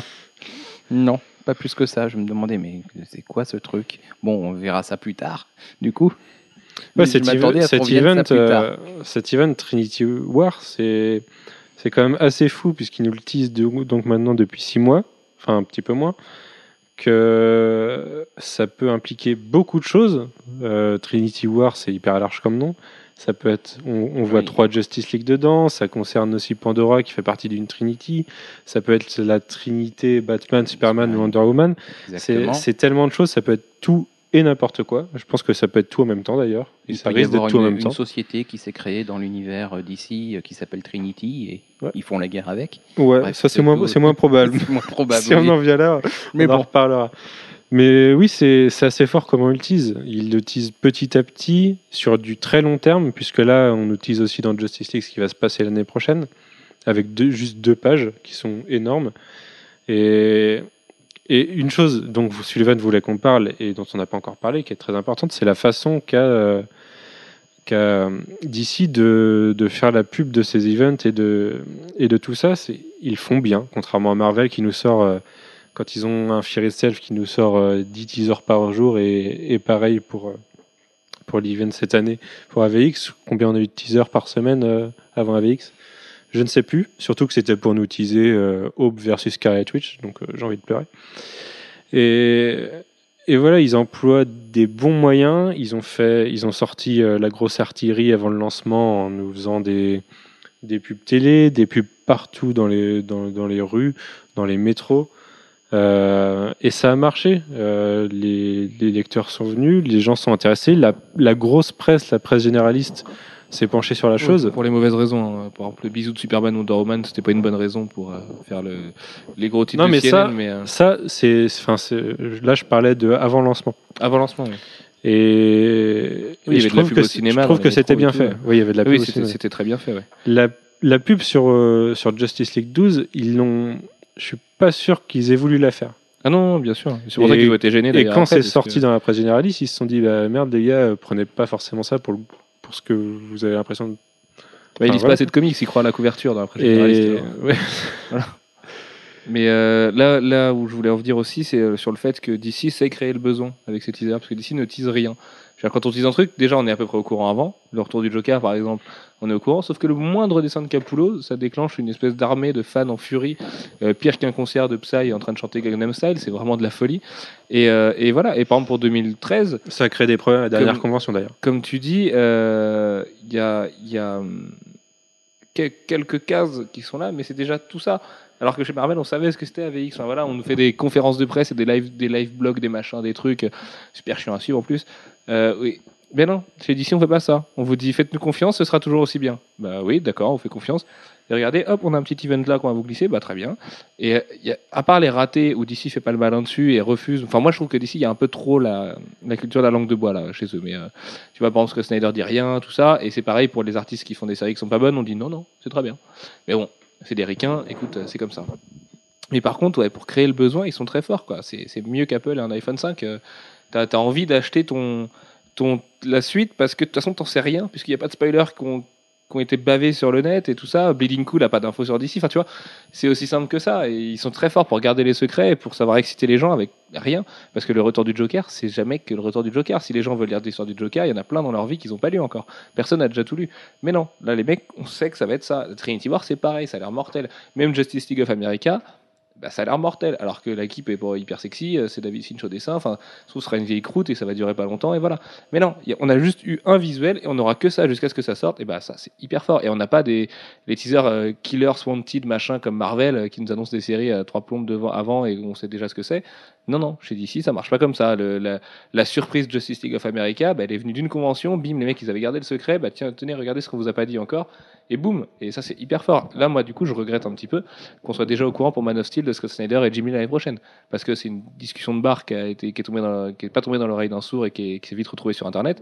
Mais si un jour à une convention, ils arrivent et nous disent, bah écoutez, par contre, euh, vu que Superman, on a un peu fait de la merde pendant un an, on a dit qu'on allait mettre deux gars, deux petits gars, je sais pas si vous les connaissez, Scott Snyder au scénario, Jim Lee au dessin, avec un gros visuel inédit de Jim Lee, on se serait tout chié dessus, quoi. On aurait dit, mais les mecs sont sérieux. Que là, on le sait, donc la, la surprise sera moins grosse. Mais c'est un des très rares ratés de la com de DC. Et euh, le département com de DC est hyper fort. Et même nous, en tant que journalistes, on peut vous en parler. Le département euh, attaché presse et tout ça, et relations publiques, ils sont hyper sympas. Ils sont hyper cool. Ils disent rien. Alors là, vous leur demandez, euh, et Batman, il fait quelle taille? Non, on n'a pas le droit de le dire. Enfin voilà, ils, lâchent aucune info. Mais c'est pas grave. Ils sont hyper sympas, dispo, avenants, tout ça. Et voilà. Alors je sais pas si c'est le changement de bureau ou de restructuration dans les équipes qui a fait ça, mais euh, chez, chez, chez DC, euh, t'as l'impression qu'ils vont tous bosser le sourire aux lèvres et euh, ils savent tous qu'ils font un, un truc génial, ils sont tous potes et on dirait une belle équipe de sport. Quoi, qui- Sauf, qui sauf sait Rob- sauf Rob Liefeld. Sauf Rob Liefeld, mais bon, il est pas dans les bureaux, il est chez lui. Enfin, il, il- il est dans sa voiture. voiture. Voilà, exactement. Euh, je suis- Il y a juste un point sur lequel je suis pas totalement d'accord avec toi, c'est sur euh, le fait qu'ils n'arrivent pas à accepter leurs erreurs.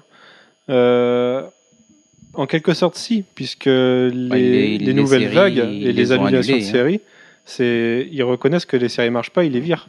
Ils Oui, nous enfin, l'ont dit. il serait temps de reconnaître parce que Dan Didio nous le, sait le dire en privé, les Teen Titans c'est de la merde. Euh, oui, bah, on se fait quelque chose alors. Voilà. Parce que de toute façon, Teen Titans, ils peuvent pas l'annuler. Tu peux pas avoir un univers d'ici sans les Teen Titans. Mais faites quelque chose. Réveillez-vous. Enfin, on va y venir après, mais il y a quand même des ratés. Quoi. On a passé une année de merde avec Superman, avec les Teen Titans pareil, avec Superboy c'est pareil. Enfin bon, c'est un peu la même famille. C'est la même. C'est les deux familles d'ailleurs. Euh, si vous êtes conscient que c'est pas bien, parce qu'ils le sont, et ben changez. Parce que et- et vous enterrez pas à faire, à faire des milliers de ventes avec votre Batman et tout. Il n'y a pas que Batman, enfin tu vois. Donc euh, là, ils savent très bien, et c'est ça que je regrette un petit peu. L'année prochaine, c'est l'année Superman parce que Man of Steel au cinéma. Donc on attend l'année prochaine pour, euh, pour changer le truc. Mais oui, mais il y a d'autres manières de faire. Bon, après, ils ont essayé, hein, remarque. Mon, mon argument est peut-être pas très valable parce que Superman, l'équipe a changé trois fois déjà, quand même, depuis le début Ma de la période série. a changé au numéro combien? 6 6, ouais, après on a eu Dan Jurgens, et là on va Et voir Scott Lobdell et, euh, Lobdell et Rocafort. Gaff- euh, Donc à la limite, là, ils ont changé le truc. Mais par exemple, pour les Teen Titans, ou pour Grifter, ou pour Hawkman, et tout ça, t'as l'impression que c'est pas bien. Superboy, ça change pas là? C'est pas Super- Lobdell sur le 0. Euh, Je sais pas. Je crois pas que ce soit sur le sais 0. Euh, Enfin, toujours est-il que t'as plein de séries comme ça, qui, qui étaient majeures avant, euh, qui, qui pourraient être cool, et t'as l'impression qu'ils les foutent dans un coin, et qu'ils disent c'est pas grave, gros- on la va se plus grosse déception, c'est clairement euh, Teen Titans. Ah bah oui, parce que c'est ceux qu'on attendait le plus. Super- Superman, à la rigueur, c'était déjà nul. Enfin, c'était pas terrible. Ça reste pas terrible. Mais Teen Titans, il y avait un tel potentiel que oui, c'est décevant. Mais oui, euh, pour ça a été un, un des cartons de vente de, de DC pendant très longtemps, euh, les Teen Titans, et euh, c'est vraiment dommage d'en avoir fait euh, ce truc sans saveur, sans odeur. Et puis tout le côté Young Justice, ça aurait pu être un bon, un bon point d'entrée pour une nouvelle génération de lecteurs. On nous mettait ça avec un bon, un bon Static Shock, un bon Blue Beetle. Blue Beetle, j'ai- c'est pas non plus hyper nul. C'est pas nul. C'est juste ça n'a pas la popularité non. d'autres choses. Quoi. Mais euh, voilà, c'est une série qui a rarement Mais c'est pas vendeur. euh, qui a jamais. On nous amène un Bendis sur des séries jeunes. Je sais pas. Euh, c'est voilà. C'est- Ah, c'est vrai qu'un Bendis chez DC à faire les Teen Titans, ce serait pas dégueulasse en tant que tel. Mais non, mais les Teen Titans, en plus, ils ont été sacrifiés sur l'autel de la continuité Batman et euh, Justice League, puisque Jeff Jones, qui, a fait les meilleurs Teen Titans selon moi avec Wolfman et Perez, a récupéré son cyborg de son côté. Et les autres, les autres jeunes se sont trouvés à servir à rien, puisque de toute façon, le sidekick de Batman qu'on a dans Batman, c'est pas ce Robin-là. On nous on nous a toujours pas ramené Raven, par exemple. Oui, Alors bah, qu'on voilà. sait qu'elle existe, en Oui, théorie. oui. On l'a vu Le dans- truc, c'est que je pense que Raven, il la garde sous le coude pour un très gros truc aussi. Donc, euh, ils en parlent souvent. Depuis le début, ils parlent de Raven. C'est quand même un personnage qui fait pas n'importe quoi. Et puis il y a une des Euh, futures menaces euh, qui sera son père de démon, donc euh, forcément. Mais euh, ce, qui, ce qui est très embêtant en fait dans Teen Titans et tout ce qui en a découlé, c'est que Lobdell s'est attaché à vouloir faire de nouveaux trucs. Euh, ah, j'ai tonnes de milliers d'idées. Seul problème, c'est que déjà il y a un passif. hein, il, il faut euh, il faut respecter aussi ce qui a été fait avant. Et euh, Enfin, il a des tonnes de milliers d'idées et pourtant en 12 numéros, parce que enfin, il fait rien en 12 numéros. si si, il se passe plein de trucs. Mais le problème, c'est que c'est des trucs dont on s'en hein. fout quoi. The Et- Culling, attends, c'est l'event le le pire event du monde. Ouais, mais euh, en fait, Ça le- vaut moins les, que personnages, The Culling, quand même. les, les personnages qu'il invente, bah, euh, ils ont aucune substance, on s'en fiche. Euh, Skitter, euh, Bunker, là, c'est. enfin, ouais, ils vont disparaître aussitôt qu'il sortira du titre. Euh, les méchants euh, qu'il essaye d'a- d'amener, qui sont en plus récupérés de Wildstorm. C'est exactement ce que je voulais dire. Le côté Wildstorm, on intègre à, à toute force des éléments de l'univers Wildstorm à droite et à gauche. Et du Et, coup, ils trahissent euh, ces éléments Wildstorm parce qu'ils ont, ils ont plus du tout le même rôle et donc plus du tout. euh, le, c'est plus les mêmes Ben, personnages. Fairchild, euh, voilà, c'est Gen 13. euh, ils sont ils sont dénaturés aussi dans cet univers-là. En plus, on les colle à droite et à gauche, vraiment, c'est. euh, En plus, Kathleen, elle est dans Superboy, Fairchild, mais elle se retrouve aussi dans Team 7 qui se se passe 5 ans après et qui m'a pas l'air euh, très raccord avec sa personnalité cinq dans ans après Super- ou 5 ans ans avant, Cinq ans avant. qui m'a ouais. pas l'air très raccord avec sa personnalité dans Superboy. Enfin, je, je sais Euh, pas ce oui, que vous en pensez. Pas du euh. tout, en tout cas pas au début. Non, mais je l'ai pas lu non plus, il est pas sorti. Si, il est sorti, il est sorti aujourd'hui, oui, je on doit l'avoir dans le sac, c'est pour ça. Mais euh, ouais, ça, enfin, l'idée même du, du titre me paraît pas raccord avec la personnalité de Fairchild dans, dans Superboy. Mais bon. Enfin bref, oui, le, problème de, cette série, enfin, moi je trouve qu'il il se passe pas grand chose et surtout, c'est beaucoup trop mis en parallèle avec Superboy. C'est-à-dire globalement, tu lis un numéro sur deux. C'est une seule série qui est divisée en deux titres.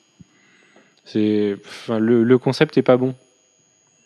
Et l'exploitation non plus. Ça, c'est dit. Euh, après avoir distribué les mauvais points, du coup, on va distribuer les bons et on va en venir au fameux top 10 dont, euh, dont je vous parlais tout à l'heure.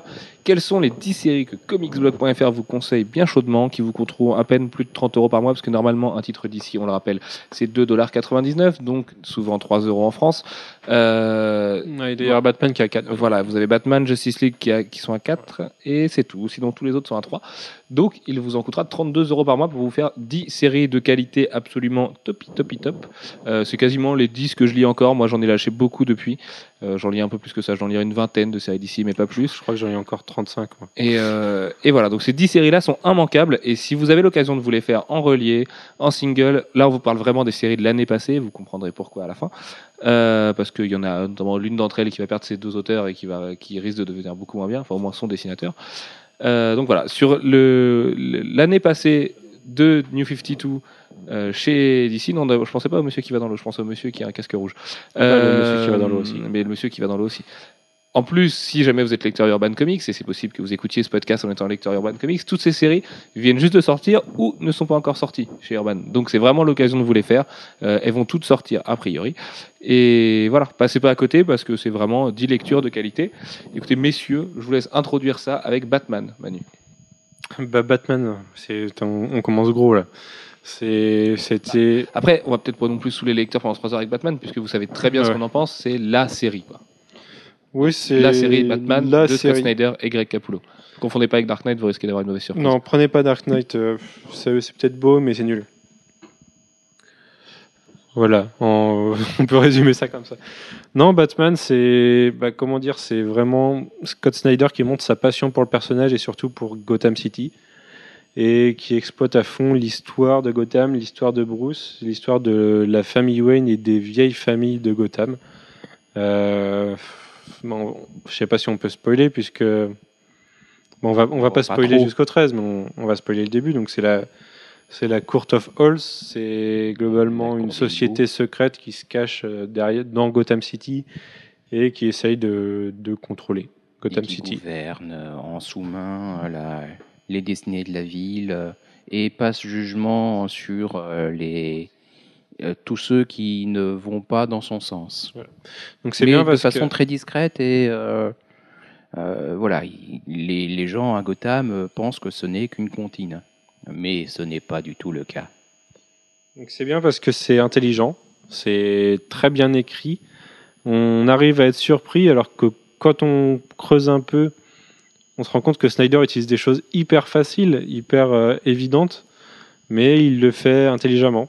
Et surtout, c'est aussi hyper beau. C'est dessiné par Greg Capullo. Euh, depuis 11 numéros, le 12 n'a pas été dessiné par lui, le numéro 0 l'est. Euh, il, a, annoncé de toute façon cette semaine qu'au pire, la plus grosse pause qu'il prendrait, ça serait deux numéros s'il devait prendre une pause. Donc, à mon avis, dans la prochaine année, c'est pareil, on aura encore 11 numéros. Euh, et le tout, l'équipe fonctionne jusqu'à fin 2013 minimum. Ils sont là, ils ont annoncé qu'ils étaient jusqu'à fin 2013 avec euh, possibilité de continuer après. Ça, c'est pas un problème. Euh, Alfred, qu'est-ce que t'en penses? Qu'est-ce que, pourquoi c'est trop génial, Batman? Bah, c'est hyper bien parce que déjà ça mêle euh, très intelligemment les intrigues et l'action. Il y a jamais un moment où c'est plus détective ou plus euh, punchy. C'est voilà, c'est hyper bien moulé ensemble. C'est en fait ce qu'on veut lire de, Batman quoi. C'est c'est un truc euh, détective, mais euh, voilà qui qui met quand même des bornes euh, branlées. C'est il y a aucun moment on s'ennuie. on est surpris à chaque à chaque retournement de situation parce que il y a, euh, y a un truc, euh, il faut savoir que Snyder magnifie, l'horreur euh, avec son Thing, mais il le fait aussi très bien dans Batman parce qu'il arrive à nous choquer. C'est, en fait, ça nous tire en haleine, quoi. C'est chaque numéro et à chaque fois une, un nouveau, un nouvel événement. À chaque fois, il y a un nou- nouveau truc qui rentre. C'est, euh, passionnant. C'est vraiment le truc que, tous les mois on attend parce que on sait qu'il va se passer quelque chose. Et c'est, c'est en plus euh, hyper, euh, hyper profond dans, dans l'utilisation de, de l'univers de Batman. C'est tentaculaire, c'est, il, va, il va grappiller des petits éléments à droite à gauche euh, pour euh, en faire quelque chose de, de grand et, et d'assez euh, obscur. C'est, euh, c'est assez terrifiant quelque part. Et c'est vrai, on n'a jamais lu d'aussi bon Batman depuis très longtemps. Et du coup, voilà, on a l'impression de, de vivre un moment historique. Et ça fait du bien, quoi. Et puis c'est moins compliqué que Grant Morrison. Euh, bon, vous l'avez suffisamment vendu. Jeff, Justice League. Toi qui aimes particulièrement Justice League de, de Jeff Jones et euh, Jim Lee, qu'est-ce que tu as aimé dessus? Bah, moi, ce que j'ai bien aimé, bon, euh, les dessins de, de Jim Lee, euh, on l'a déjà dit, euh, mais également le côté euh, introduction euh, de l'univers et, et d'un point de vue euh, libraire, le fait que euh, la série ait vraiment été conçue pour amener de nouveaux lecteurs. Euh, parce que au début, c'est très lent, malgré tout, même si euh, il y a Darkseid qui débarque. Même si il se passe un certain nombre de choses, ça avance lentement et l'équipe se forme lentement.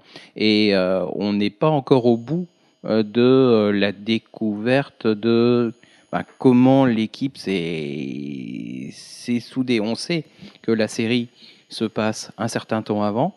euh, et qu'on voilà cinq ans avant 5 ans jusqu'au numéro euh, 7. voilà. Euh, après, on fait un bond dans le temps, mais pas si important que ça. C'est encore avant. C'est pas Non, en c'est même dans le temps. présent. C'est dans le présent. Ouais, ouais, c'est dans le Déjà présent. Je croyais qu'on avait des flashbacks hein, de temps Non, en temps. Non? C'est dans le présent. Puisqu'à la fin du Et, euh, dernier numéro, il se passe un truc qui résonne dans, dans une autre série J'ai euh, pas encore lu.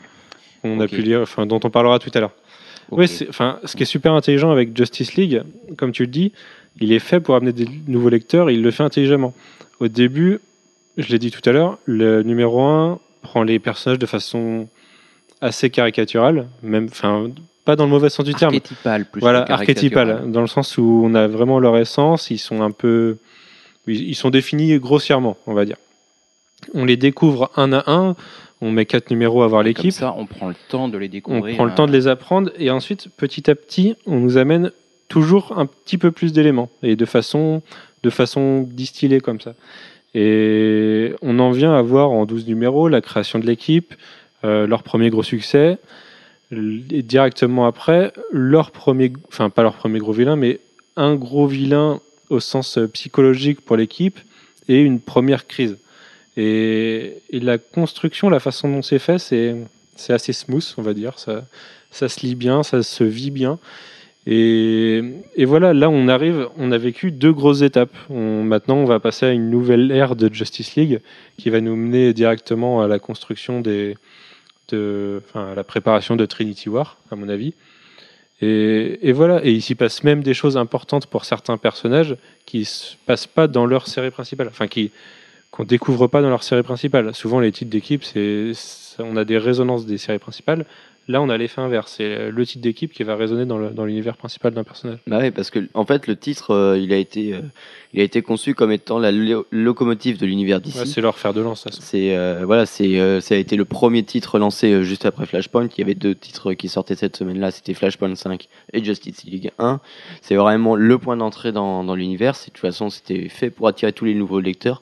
Pour ça que nous, au début, euh, les anciens lecteurs ont trouvé ça un petit peu euh, un petit peu compliqué parce que bah c'était des, des choses qu'on qu'on connaissait. On C'était un- bateau. voilà, on avait un, un sentiment de déjà vu, mais dans, euh, dans c'était une étape obligatoire pour amener sur euh, une complexification qui va se faire là maintenant. Et il y a aussi un truc, c'est que il y avait besoin pour Geoff Jones de redonner euh, ses lettres de noblesse à Justice League, qui est la plus grosse équipe euh, de l'univers d'ici, qui a quand même dans l'univers d'ici euh, est censé occuper une place presque de demi-dieu. hein. C'est c'est- c'est les, les- les saints patrons, euh, ceux qui surveillent la terre et qui la protègent de tous les maux. Bah, c'est comme ça qu'ils sont vus du public de toute Voilà. façon. Et euh, le problème, c'est que la, la Justice League, en très longtemps, a été une espèce de titre bâtard euh, qui qui arrivait pas à se trouver et qui euh, qui pas à trouver ses lecteurs non plus. Oui, bah, on, euh, en, on a souvent parlé d'ailleurs, euh, quels euh, quels grands arcs de Justice League on peut compter. Et on les compte sur les doigts d'une main, il n'y en, a pas- il y en a pas beaucoup. Mm. C'est Ça n'a rien de. Ça a rien d'emblématique au final. Enfin, si, c'est emblématique, mais dans le fond, c'est pas, c'est pas génial. Voilà. Et maintenant, si.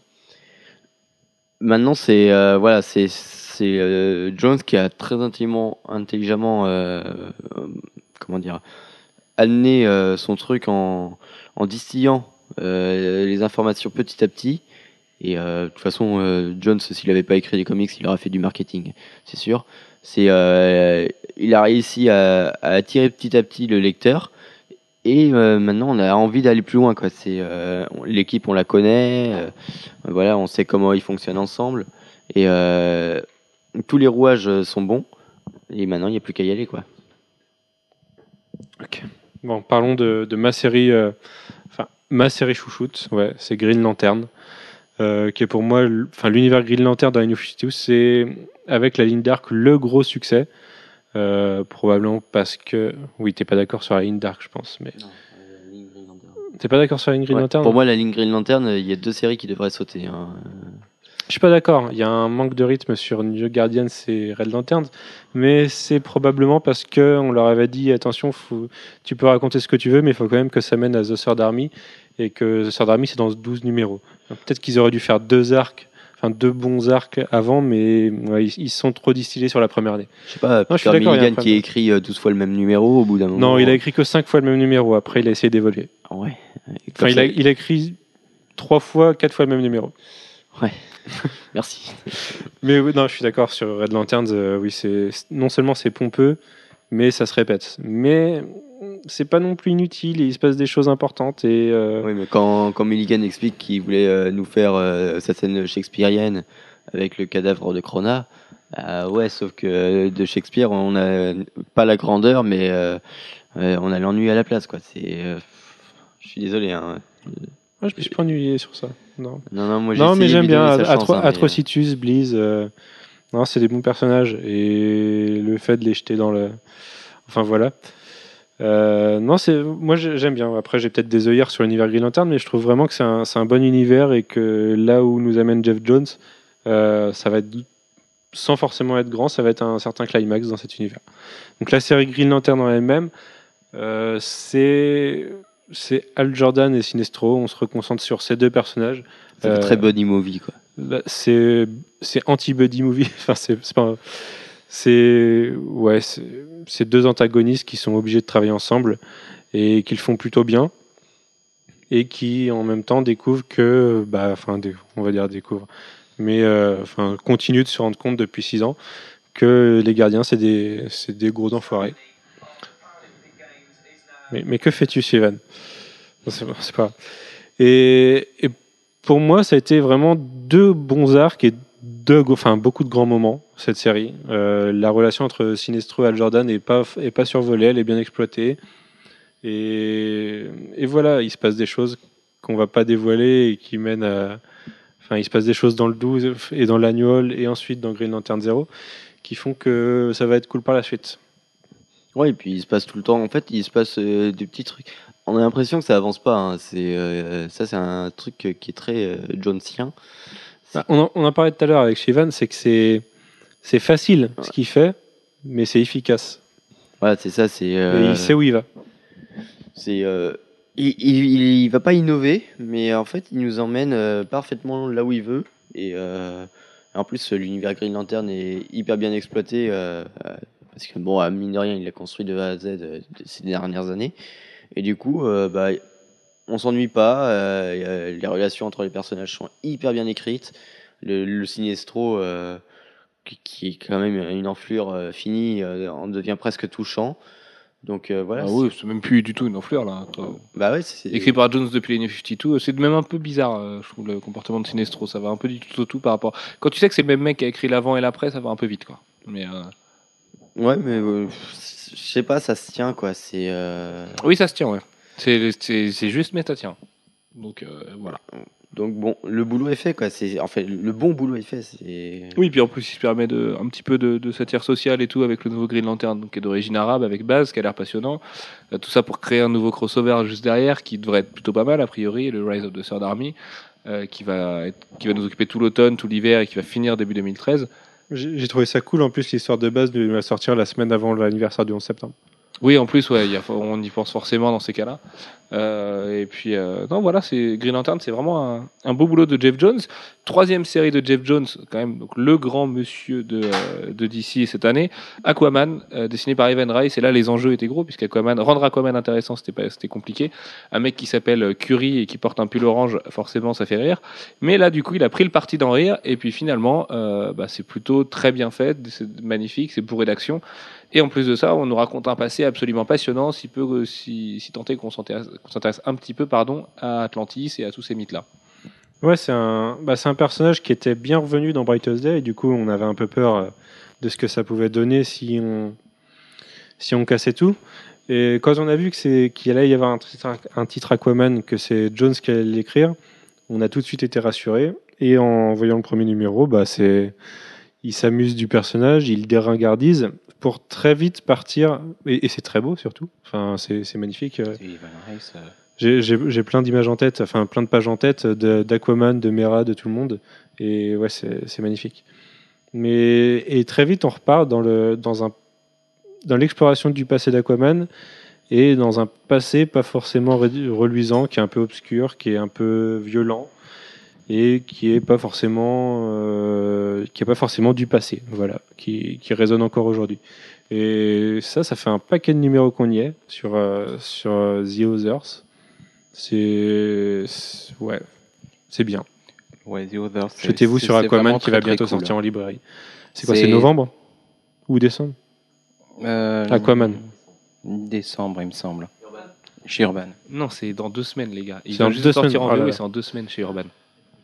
Oui, c'est Nightwing novembre là. Autant pour nous. Cinquième série. Bah, on va prendre Batman et Robin. Euh, voilà. Batman et Robin, c'est. Bah, vous- je vous en ai déjà parlé, euh, ça a été mon coup de cœur, le numéro 8, je Puis crois. c'est l'exploration de la, de la relation Batman-Damian, père-fils, euh, et puis euh, fils élevé par euh, sa mère dans euh, le, la Ligue des Assassins, euh, et qui a donc plus une formation d'assassin que de justicier, et Ouais. qui a tendance à penser que quand on a un ennemi, il vaut mieux lui couper la tête, plutôt voir les, les mains et la tête après, euh, que, euh, que le laisser vivre. Au Bah, départ. et justement, qui- au qui départ, apprend à se restreindre.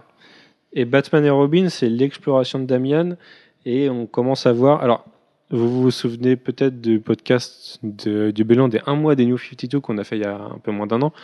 Et le numéro 1 de Batman et Robin m'avait un peu déçu dans le sens où je trouvais que la relation Batman-Robin et euh, Robin en lui-même, Damian, était euh, un peu trop déjà vue et un peu trop caricaturale. Et dès le deuxième numéro, on part dans quelque chose de plus profond, de plus ambigu. Et, tout ça, ça monte jusqu'au numéro 8, qui est absolument magnifique. C'est peut-être mon numéro de l'année. Enfin, c'est assez dingue de dire ça, mais c'est Batman et Robin, mon numéro de l'année. Et, et voilà, c'est ouais, une série, c'est immanquable. Et je suis plutôt content qu'on la retrouve dans, le Batman Saga, puisqu'on a eu... euh, 11 séries consacrées au Batman Universe dans les New 52. On en arrive à 13 maintenant puisque 0 ont été annulés. Et depuis, on a Batman Incorporated et Talon qui commencent ce mois-ci. Donc 13 séries sur 52, c'est un quart très exactement des New 52 consacrés au Batman Universe. Euh, c'est beaucoup, c'est trop, puisqu'il y a dedans, il y a Detective Comics, il y a The Dark Knight. euh. Non, on peut pas annuler Detective Comics, Sachant mais... que Detective Comics, il y a quand même John Lehman et euh, Jason Fabok qui arrivent dessus, donc ça, il y, a- Ouais, il y ouais. a des chances que ça devienne bien. Mais le début était pas était, pas tip top et Ah non, ça, quatre confirme. titres consacrés à Batman. Je veux dire quand on a vu que Batwoman pouvait être resté euh, Detective Comics pendant un moment et faire quelque chose de magnifique, c'est Detective Comics. C'est pas enfin en l'occurrence il enfin il s'appelle Batman Detective Comics. Mais bon, il pourrait enlever le Batman et mettre un personnage secondaire de l'univers et faire quelque chose de magnifique dessus avec un titre vendeur. Moi, je pense que ça serait une meilleure solution que faire un, un autre titre Batman beaucoup moins bien que ce que Snyder fait. Enfin, le mec de- du marketing de DC va te répondre que t'es complètement taré, puisque Batman vend euh, juste avec son nom. Et c'est la théorie de Rob Liefeld et il a raison là-dessus. Le nom Batman vend. oui, mais façon. Detective Comics aussi vend par son nom. Non, beaucoup moins. Détective, ça vend pas, surtout pas avec des nouveaux lecteurs. T'es Si, t'es- si. t'es sur un nouveau. Mais non. Mais regarde, sur- les, regarde les ventes mensuelles, Detective Comics, c'est toujours dans les Mais meilleures ventes. pourquoi? Parce qu'il y a Batman. T'enlèves Batman, ça vendra pas. Regarde les ventes de Detective Comics quand il y avait Batman, ça marchait pas. Et pourtant, à l'époque, t'avais quand même des lecteurs hardcore de DC parce que t'étais au numéro 800 quelque chose. Là, les New 52 ont amené plein de nouveaux lecteurs. Le mec, tu lui parles de Detective Comics, à moins qu'il ait envie de se prendre une encyclopédie et de savoir l'histoire du titre et ce que c'est et pourquoi c'est important, il s'en tape le coquillard. Le mec, ce qui est important justement, c'est de voir écrit Batman et qu'il se dise tiens, j'ai mon gros héros musclé Batman que j'ai déjà vu ailleurs, mais j'en ai jamais assez, donc je vais le prendre. Tu mets, moi, je suis sûr au contraire que si tu mets, euh, je sais pas, admettons Batman n'aurait pas son titre, tu mettrais Batman dans Detective Comics, ça vendrait à moins de 20 000 aujourd'hui. Tu vois, ça vendrait pas plus que Batman là. Mais là, tu parles de marketing, enfin de, de vente, alors que tout à l'heure, tu disais que les séries sur lesquelles ils savent que le titre est pas bon, il faudrait qu'ils changent. Oui, bien sûr, mais parce que Détective, ça, tu peux pas. Historiquement, ils peuvent pas. C'est ce, eux, eux, ils, eux, ils connaissent leur Ils histoire. pas, si mais ils devraient. Non, là, ce qu'ils font, c'est qu'ils ont changé. Il y a John Lehman et, euh, et Jason Fabok qui arrivent dessus. Jason- John Lehman, c'est un des meilleurs scénaristes du moment. Jason Fabok, c'est une des meilleures promesses du futur. Tu vois, c'est juste. Le... Après, Tony Daniel, c'est un mec qui a tellement ses entrées à DC que tant qu'il voulait pas lâcher le morceau, il le lâchait pas. Et personne peut lui demander de, de bouger. C'est quand même Tony Daniel. Il a une histoire avec Batman qui fait que si le mec veut le faire, il le fait. Enfin, je vois pas Cathy Quebert dire Tony, tu t'en vas après les services qu'il a rendus avant. Après, le problème, c'est qu'il s'est complètement planté. Bon, tant pis. Et même lui il le sait. hein. Il est assez honnête sur la situation. Et plein d'auteurs disent que Détective, c'est la Il est pire honnête sur son encreur aussi. Mais euh, en plus, voilà, et sur son encreur aussi, il lui en veut, enfin tout ça. Donc, euh, mais le, en termes de, en termes de vente, tu peux pas enlever un titre Batman, et en termes de ligne éditoriale, tu peux pas enlever Detective Comics. Sinon, ils renient leur histoire et c'est, enfin, c'est impossible. Parce que eux, dans les bureaux, la connaissent, là où les jeunes lecteurs de 15 ans aujourd'hui savent pas ce que c'est Détective. En Qu'on enlève. The Dark Knight alors. Je suis tout On à est fait d'accord Là, je suis tout à fait d'accord avec toi. Mais de toute façon, Dark Knight risque de disparaître. C'est une des séries qui risque de disparaître pour laisser sa place à Justice League of America, puisqu'il y a trop de séries Batman et que je pense que chez DC, on s'en rend compte. En même temps, faut pas faut se souvenir qu'on est dans une année d'adaptation ciné, donc ça joue forcément. De la même manière que Superman aura plein de séries l'année prochaine. Et puis euh, David Finch, c'est sa série, c'est lui qui l'a créé tout seul au départ de Dark Knight avant le relaunch, puis euh, au relaunch, avant de soi-disant s'allier avec Paul Jenkins, mais à mon avis Jenkins il faisait les pattes pendant que David Finch euh, se mettait à dessiner à côté. Et là il s'en va. David Finch déjà dessiner une série par mois c'est un semi-exploit, alors il va pas en faire deux. À mon avis, The Dark Knight c'est la série qui a le plus de chances de disparaître l'année prochaine pour laisser sa place à Justice League of America, malgré des ventes qui sont plutôt bonnes puisque ça a déjà figuré plusieurs Il y fois a quand même top 10. beaucoup de séries mineures qui risquent de disparaître avant. Bah oui, mais éditorialement, euh, tu peux pas mettre même un Rob Liefeld, il le foutrait pas sur Dark Knight, enfin tu vois. Comme c'est tellement le titre de David Finch, c'est David Finch qui est son propre éditeur dessus.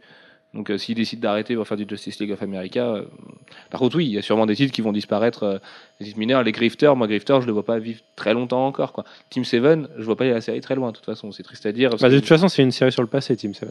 oui, mais C'est forcément limité à un moment. Mais voilà, complètement. Et puis ça passe Et, pas si grand ça, monde et si ça se développe trop, ça risque de venir contredire des choses qu'ils mettent en place dans le présent et, et ça serait pas bon. Donc euh, moi, Bon, j'aurais- ont- voulu ne- qu'ils ne la fassent pas cette série. Ils en ont plein d'autres à annuler avant. hein. Firestorm, on se demande toujours ce qu'il fait là, alors qu'il pourrait très bien être dans la GLI, justement, avec une pirouette. euh, Il y a plein de séries comme ça. Enfin, Hawkman, moi, je... Hawkman, j'aimerais pas, mais Demon Knight, ça peut s'arrêter, c'est pas grave, c'est- ça fait quasiment à part de l'univers. All Star Western, je pense pas que ça ait non plus une. Que que ça puisse durer des années et des années. En même temps, ça permet d'avoir du Jonah Hex quand même, et Jonah Hex reste un personnage euh, qui a une fanbase. Donc euh, voilà. Bon, on reparlera des annulations euh, à l'annonce de la vague 4. Euh, le diptyque que Manu défend, bec et ongles, corps et âme, tout ce que vous voulez, c'est Animal Man et Swamp Thing, euh, les deux bébés de Scott Snyder et Jeff Lemire, qui depuis je le suis pas le début- seul à défendre les titres. hein. Je suis désolé. ah non, pas du tout, non. Mais c'est parce que là, c'est pour t'introduire, Manu. Je- tu sais que j'aime ça. Euh... Bah, Alfro passe cette là. Euh, donc, depuis le début, depuis le numéro 1, tu avais compris que les titres euh, fonctionnaient ensemble, et selon toi, il faut lire les deux ensemble, et c'est comme ça, et pas autrement.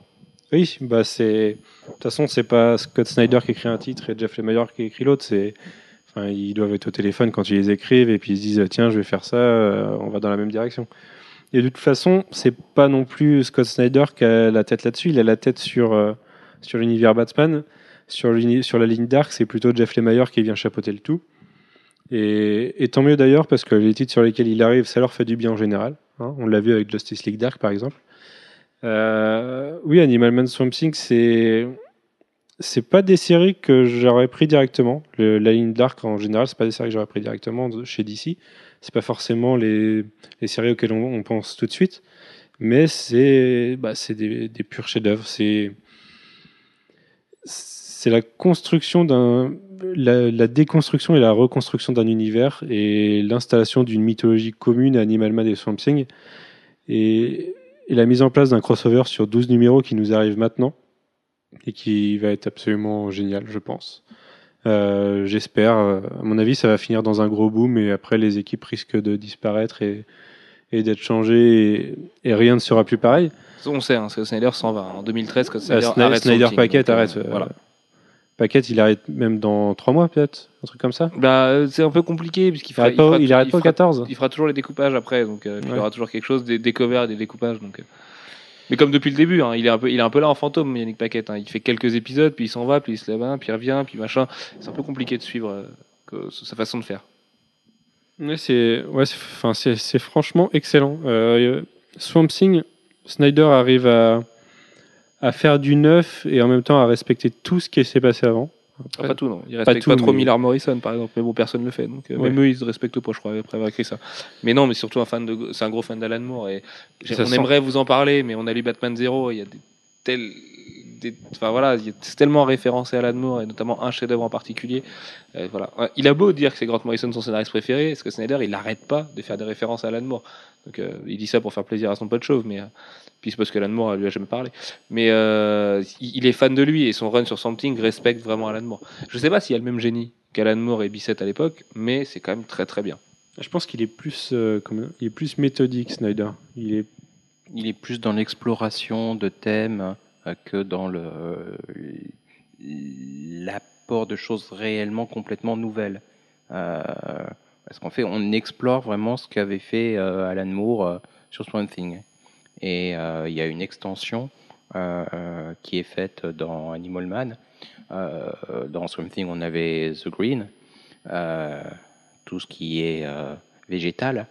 Dans Animal Man, on a The Red, tout ce qui est animal, avec du sang dedans, beaucoup de sang. Oui. beaucoup de sang.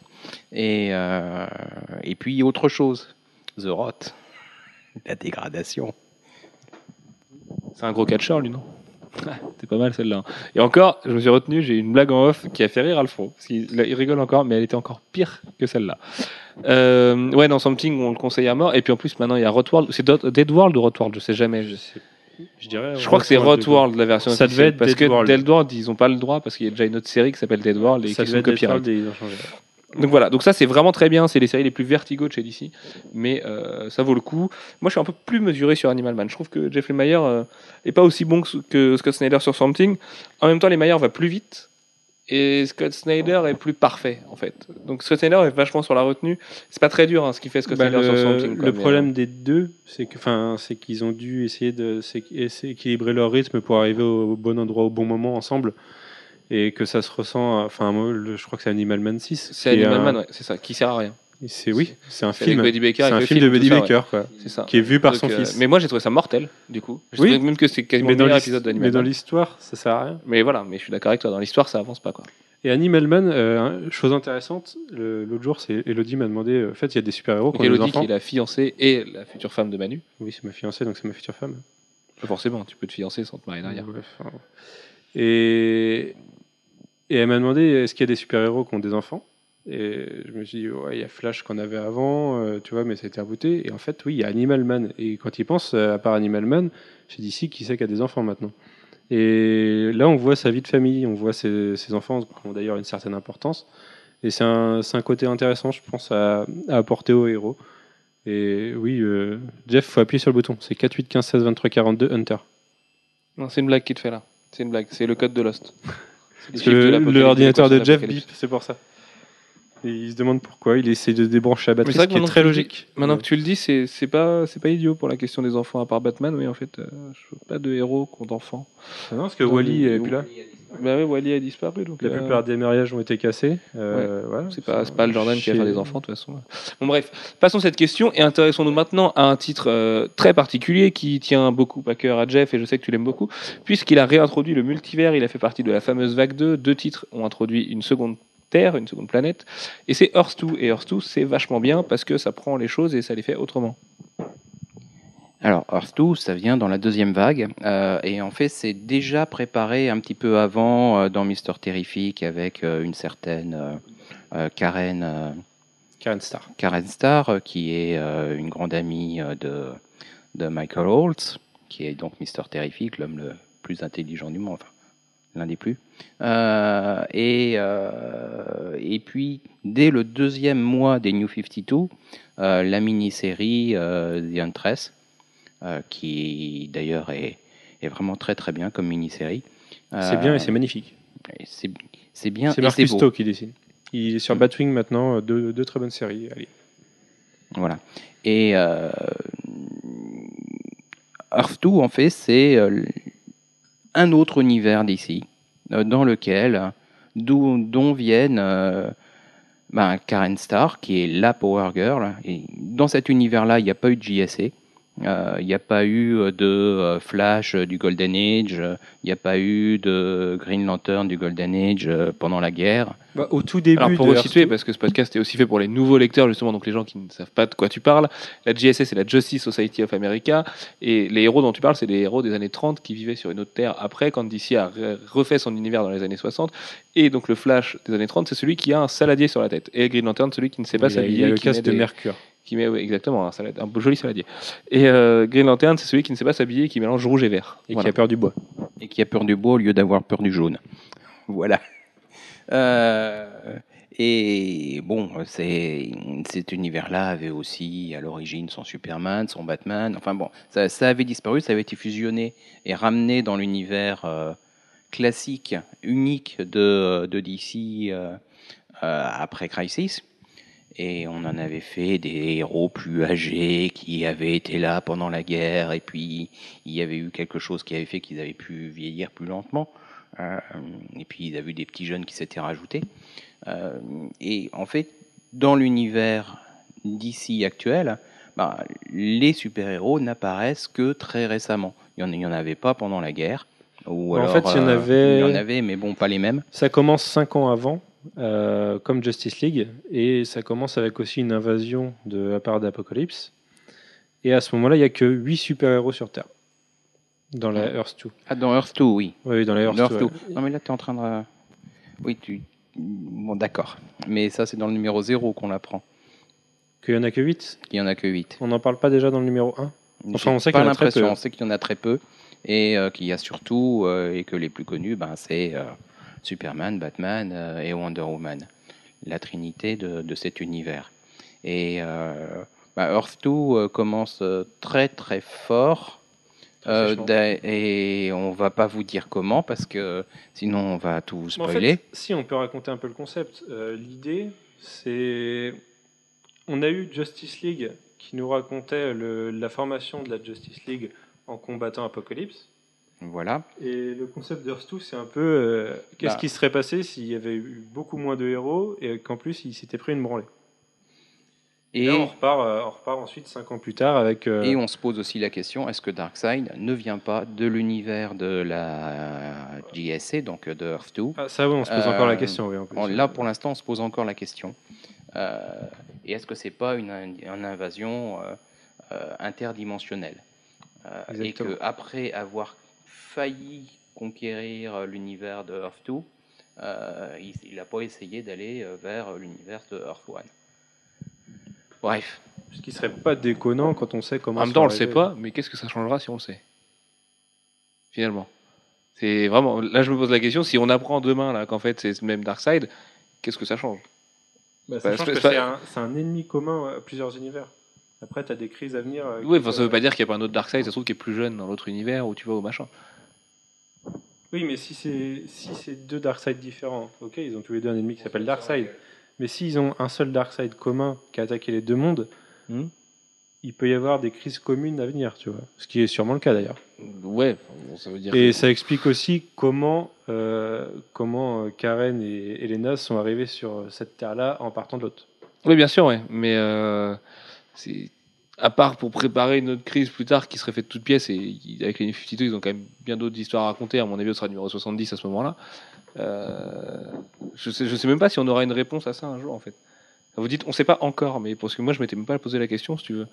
Je Mais si tu dis- te l'es posé quand euh, Batman voit, euh, Oui, tu- Superman voit plusieurs, enfin voit Tu te, la, de tu te la poses naturellement, mais je veux dire euh, que t'es pas la réponse, je sais même pas. Non, si c'est pas grave de pas avoir la réponse, on s'en fout un peu. hein. Puisqu'après, le reste de Earth 2, ça- c'est autre chose. Et, Oui, c'est ça. C'est que Earth c'est 2, ouais, hyper intéressant. Voilà, exactement. C'est là où je voulais en venir. Et en fait, euh, sur Earth 2, bon, après, euh, avoir, être arrivé à repousser euh, Darkseid, euh, bah, en fait, on voit apparaître une génération de nouveaux héros et des héros bah, qui ressemblent, aux- qui ont les mêmes noms euh, que les anciens de la JSA euh, et qui ressemblent aux anciens, mais qui ne sont pas les mêmes.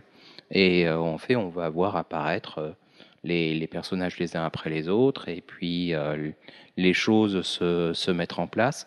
Et on est encore plus avec euh, Earth 2 au début d'un univers euh, qu'on l'est euh, dans dans l'univers euh, d'ici classique. Et justement, pas tout à fait, parce qu'il y a des personnages qui semblent se connaître entre eux, qui ont des, des secrets. En fait, c'est un univers avec énormément de secrets, où il y a beaucoup de trucs à explorer. En même temps, il n'y a qu'un seul numéro par mois, donc du coup, euh, Oui. il y en a deux puisqu'il y a euh, World's Finest euh, avec euh, celui-là, on Power Girl et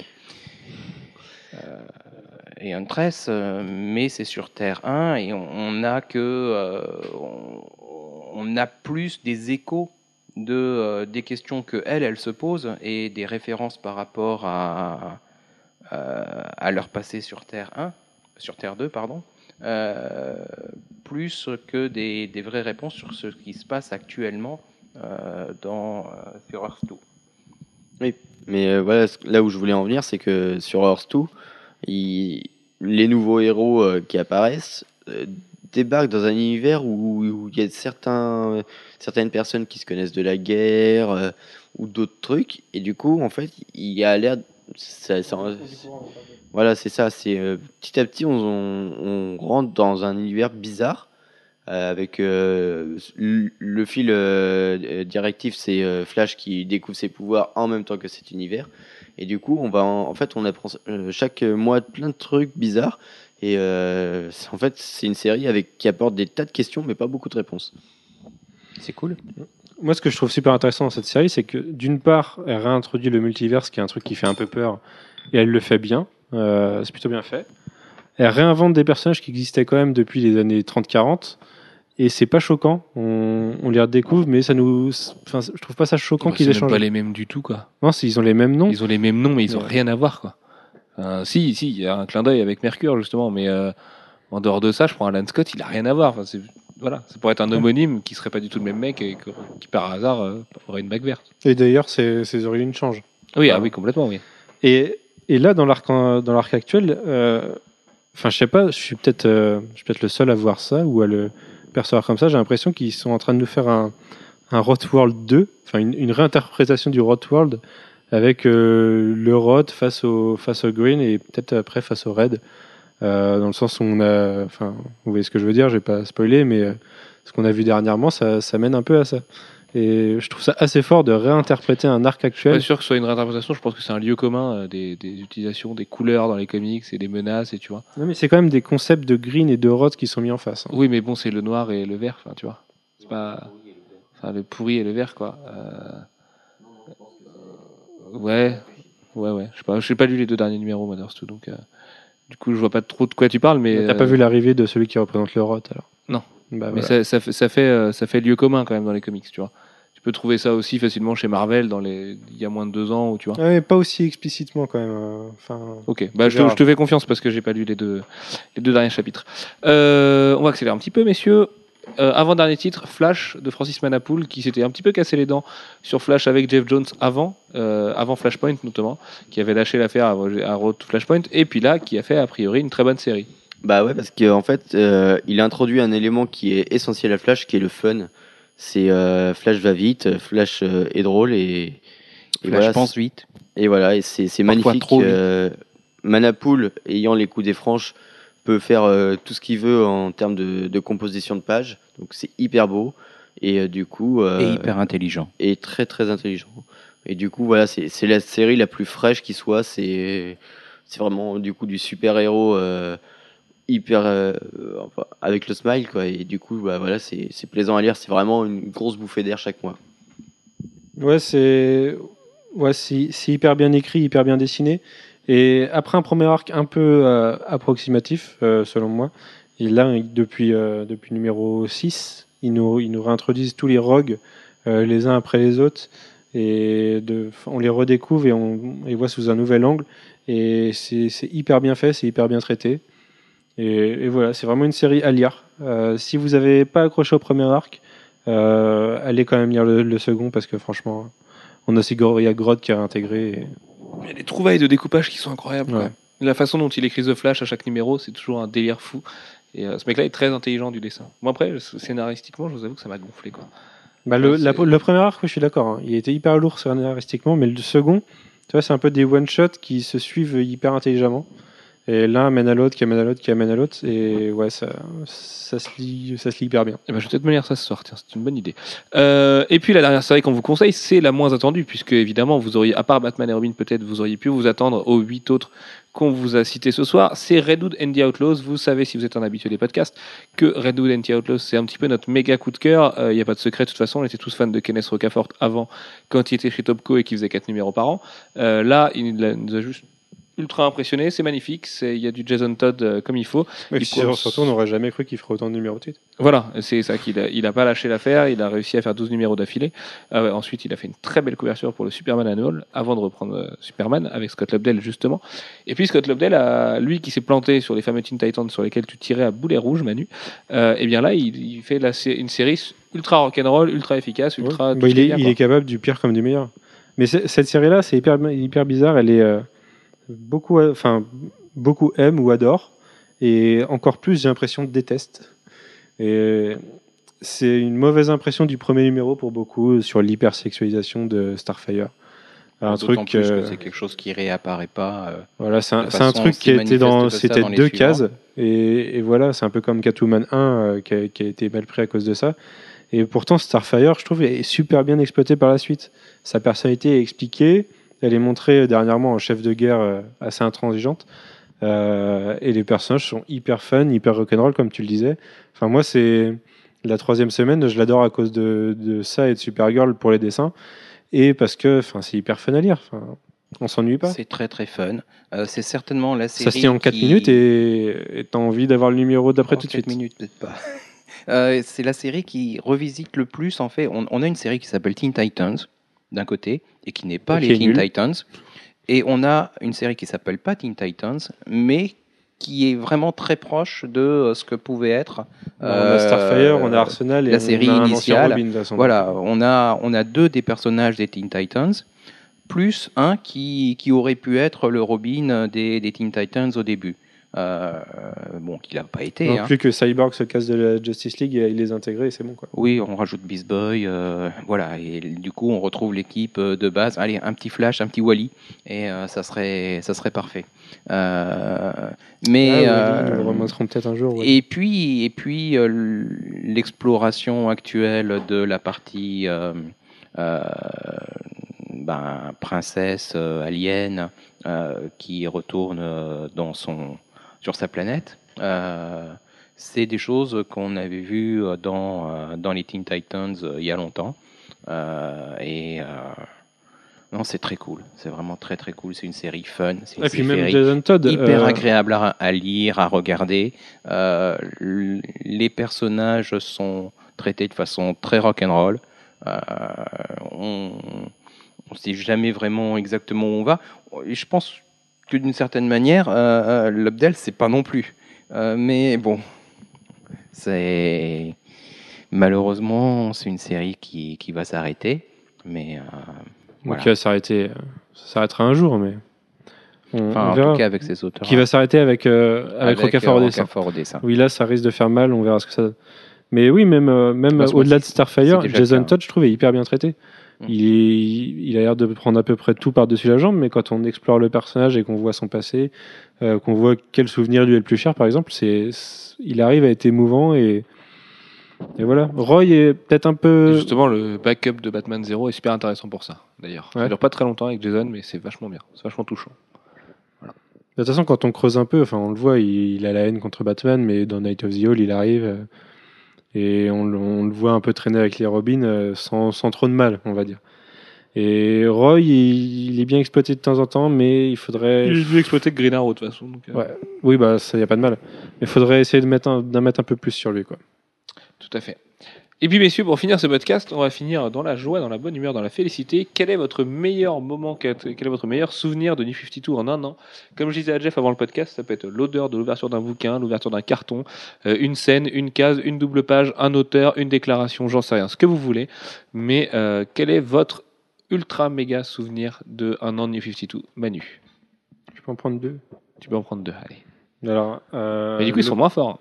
C'est toi qui divises, tu vois. Non, non, parce que c'est deux choses, euh, c'est deux choses différentes. Le premier, c'est, bon, je vous en ai déjà parlé, donc je vais pas m'étendre dessus. C'est Batman et Robin 8. Euh, tout le numéro, il est, il est hyper émouvant. Les, les dialogues entre, entre Bruce et Damian sont exceptionnels. Et, voilà, c'est vraiment ça qui redéfinit la relation entre les deux. Euh, après, on lit Batman Incorporated et on a envie de pleurer. Et pourtant, c'est celui qui a créé Damian qui a écrit euh, Batman Incorporated. Oui, mais malheureusement, il l'exploite mal dedans. Enfin bon. C'est pas parce qu'on a créé quelque chose qu'on l'utilise bien. Et euh, l'inventeur du Segway s'est tué en Segway, par exemple, tu vois? C'était nul.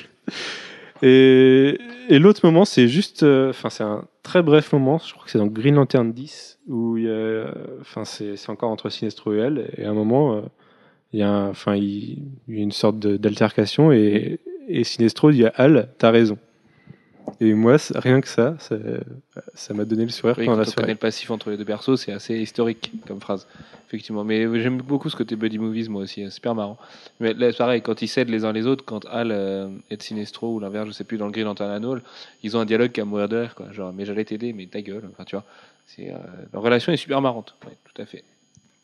Alfro, quel est ton souvenir de New 52 Bah moi c'est c'est une page de d'Aquaman euh, numéro 1 ou 2 euh, qui se passe dans, dans un restaurant où Quand euh, il fait venir le trident. voilà. Et là c'est c'est un passage qui m'a frappé parce que ça ça mêle tout en même temps à la perfection. C'est drôle, c'est émouvant et en plus c'est magnifique et il y a, il y a tout c'est la page parfaite et voilà c'est euh, pour moi c'est le plus grand moment parce que voilà il a il a su écrire un personnage à la perfection de, de bout en bout et il y avait rien à redire quoi du coup à rien qu'- à- rien qu'avec ça il a réussi à réintroduire un personnage qui était tombé un peu en désuétude et euh, c'était un boulot parfait quoi Très bien. J'aime bien comment tu en parles, c'est beau. Ouh, je sens la passion luire dans tes yeux. Jeff, ton meilleur souvenir? Ou tes meilleurs Mmh. souvenirs, tu peux en prendre plusieurs. Allez, deux. Euh, moi, ça, je vais faire comme Manu, je vais en prendre deux. Euh, Moi aussi, en fait. Le, Du coup, euh, le premier, le premier, c'est euh, quand ils ont annoncé euh, qu'il y allait en fait y avoir euh, Earth 2 et, euh, et qu'on a effectivement eu un C'est vrai Earth que 2. t'étais à bloc tout de suite. Là. Ah ouais, j'étais 2, à été, non, euh, parce que moi, la disparition de, de la JSA, Ah, la rarement vu à bloc, disparition, mais euh, là, t'étais. euh, Ouais, non, non, bloc, hein. j'étais très content qu'on les réintroduise. Euh, et, euh, et franchement, le numéro 1 a été une. euh, bah, J'en attendais beaucoup et, j'ai pas été déçu. Je- enfin, sauf qu'il s'y passe quelque chose que j'aurais préféré qu'il s'y passe pas. Mais bon, en même temps, c'est mortel au sens propre. Et hum, l'autre moment, c'est parce que. Euh, L'autre moment, c'est parce que le... bah, c'était quelque chose de totalement inattendu, que je ne m'attendais vraiment pas à avoir En une général, aussi bonne ça, surprise. Euh, oui, j'aime bien. Euh, c'est le... Non, non, non, non, non, c'est pas le Before Watchmen, non. Quel monde de... Qui était avant Watchmen. Euh, oui, mais ça, je l'avais fait exprès. Euh, remarque inattendue aussi, mais bon. Et Allez, on va- je vais m'en sortir. Lance-toi. Euh, c'est Huntress, euh, parce que ça a été une, euh, une belle surprise. Euh, et puis parce que en même temps que, que Huntress, on découvre que bah, finalement on a Elena Wayne et que ce n'est c'est la fille de Batman, mais de Batman de, de Earth 2. Et ça prépare l'arrivée de Earth 2 justement. Et, et c'est pour ça que ça m'a fait extrêmement plaisir. En plus d'être une très jolie série Mmh, C'est et, très bien. euh, et très bien dessinée. Voilà. Tout à fait. Et moi, du coup, j'en ai deux. Le premier, c'est un mercredi euh, 31 août 2012 où euh, Miracle, le livreur de VO, arrive de bonne heure. Ça lui est jamais arrivé d'arriver avant midi, mais ce jour-là, je sais pas ce qu'il lui a pris. Il a dû sentir qu'il y avait mon destin qui était en jeu. Euh, et je me suis empressé d'ouvrir les cartons, de trouver Flashpoint 5 Justice League. J'ai lu Flashpoint 5 en quatrième vitesse en regardant à peine ce qu'il y avait dedans. Enfin, si, surtout la fin. Et puis j'ai ouvert Justice League 1 et bizarrement, même si à l'époque on savait pas ce qu'était vraiment la New 52, on se disait, moi je me souviens de ce qu'on disait dans les podcasts, oui mais ça se trouve dans un an on va revenir à l'ancien univers parce que ça marchera pas, ça on l'a dit plein de fois. Et ben il y avait quand même un truc historique dans la première page de Jim Lee et dans ce fameux sniper avec son fusil, le mec dans l'hélico qui essaie de viser Batman là. Euh, Il y avait quelque chose, il y avait un bout d'histoire vraiment et j'ai eu l'impression, comme quand j'ai lu Batman 1 et que je me suis dit on est en train d'assister à l'un des plus grands runs de Batman ou comme quand j'ai lu Saga 1 cette année, et ben j'ai eu un, un truc qui m'a dit putain c'est hyper important ce qui est en train de se passer. Ils sont vraiment en train de refaire un univers d'ici et c'est Jim Lee c'est Jeff Jones et ils font vraiment un Justice League ensemble. La Justice League devient intéressant, les, mauvaises périodes avec Red Tornado, tout ça c'est fini. Euh, voilà, là on, est, arrivait vraiment dans Avengers au cinéma mais en comics chez DC et c'était putain d'incroyable, Euh, vraiment, ça m'avait mis une claque monumentale à l'époque. Juste le fait qu'il existe, parce que le numéro 1 m'avait pas convaincu plus que ça à la limite, mais le fait que ça existe, je m'étais dit c'est à peine réel en fait. Et c'était incroyable. Et l'autre, ce sera un dessin. C'est mon dessin préféré des New 52 pour plusieurs raisons. Parce qu'il y a de la référence cinématographique et que j'aime ça. Parce qu'en plus, c'est James Bond et que j'aime encore plus ça. Parce qu'en plus, ça fout un gros coup de pied au cul aux associations bien pensantes et j'adore ça. Parce qu'en plus, c'est ma Teen Titans préférée. Et c'est quand Starfire sort de l'eau, moi je trouve ça mortel. Euh, je trouve que Rocafort, euh, c'est pas, c'est pas, c'est pas comme Catwoman et Guillaume March. Et, Tu viens de te faire des ennemis à un point là. mais je m'en fous. euh, Détestez-moi si vous voulez. Écoutez, euh, j'assume complètement. C'est juste que c'est une femme, elle est belle, il la dessine comme une femme qui est belle et qui sort de l'eau. Et c'est une référence cinématographique. Et c'est un beau dessin. Enfin voilà, il y a rien. Pour moi, il y a rien acheté dans ce dessin-là. Et euh, autant je peux comprendre que ça puisse choquer. Et encore, je trouve ça assez ridicule. À la limite, le Catwoman 1, je peux encore plus comprendre. Euh, là, putain, les mecs, c'est une femme en bikini, quoi. Je sais pas, allez sur la plage, faites pas comme nous, allez à la plage. Il y en a plein des femmes en bikini qui sont bien gaulées, donc euh, c'est pas grave. Quoi qu'il arrive, c'est pas grave. Ami, ce qu'elle fait après avec, Roy et ses mœurs à elle, euh, sexuellement parlant, sont un petit peu plus choquantes, mais c'est pas, c'est pas méchant, tu vois. C'est pas, c'est pas méchant, quoi. C'est pareil. Tout le monde a un plan cul dans la vie, à part les moches. Mais euh, c'est vraiment, ça m'a juste troué le fondement. Euh, j'ai trouvé ça mortel, j'ai trouvé que c'était couillu de leur part, et c'est ce qui a donné pour moi l'espèce de premier coup de guitare euh, du côté rock'n'roll de, de Red Hood and the Outlaws, et surtout la réponse que Lobdell a fait sur Twitter aux gens qui l'attaquaient, et qui disent bah, les mecs, euh, dans ce cas-là, si vous savez pas quoi répondre devant, pas lui chez vous, et puis ce sera mieux comme ça. Voilà, je trouvais que c'était couillu et c'était mortel, et en plus, ça représente un truc pour moi qui est important, c'est que les New 52 ont amené un côté rock'n'roll chez DC. Et pour moi, DC, ça a toujours été le côté ultra conservateur. Pour moi, Marvel sont démocrates, DC sont républicains, par exemple. Et Van Siever travaille chez DC. Lui, le pire des républicains, des fascistes qui soit. Euh, et là, du coup, je Il me suis de la dit- merde aussi. je me suis dit, merde, ils sont en train de le faire, quoi. DC est en train de foutre plus de cul dans ses titres, et c'est pas du cul en plus, enfin, plus de sexy dans ses titres que Marvel. Et c'est mortel, c'est mortel. On était en train d'assister à un truc qui était dingue. Et voilà. Et cette case-là m'a fait rire, en fait. J'ai, voilà, je me souviens, je l'ai lu euh, dans transport en commun à l'époque, dans mon ancien appart, pour rentrer chez moi. Et du coup, j'étais mort de rire. Voilà. Je trouvais ça, je trouvais ça hyper cool, en plus d'être magnifique, quoi, parce que c'est Kenneth Rocafort. Et puis, euh, je sais ce que je vais faire, c'est que je vais terminer ce podcast et puis je vais aller la regarder encore, cette image, parce qu'elle est vraiment trop belle. Voilà. Un dernier mot, messieurs, sur euh, New Alex, 52? ça peut-être un deuxième euh, moment du coup, puisqu'on a Non, tous il, dit il était intègre, hein, j'ai l'impression qu'il. Ouais, ouais. Mmh. Alex, il a envie de jouer à FIFA il 13, triche pas. là. Euh, sur ce, eh ben, écoutez, on fait plein de gros bisous. Vous avez pas un dernier mot, messieurs? Un petit merci d'ici, on peut leur dire? Merci même, pour un- merci un- Scott un an de et loyaux services. merci, euh, merci Jeff Lemire. Merci DC aussi pour euh, Before Watchmen et Ferrast. Ok, voilà, c'était un message privé de, de Jeff à ses fans. Euh, Alex, un petit mot de la fin? Bah, euh, Je savais c'est. qu'il allait dire. Euh, ça c'était non bas, ça c'était bas au début. Bah, euh, oui. C'est toujours mieux que. Oui. Bah, Alors. ne t'inquiète pas comme ça, il a rien fait, le pauvre Manu. Allez, battez-vous. Mais euh, Non, c'est vrai.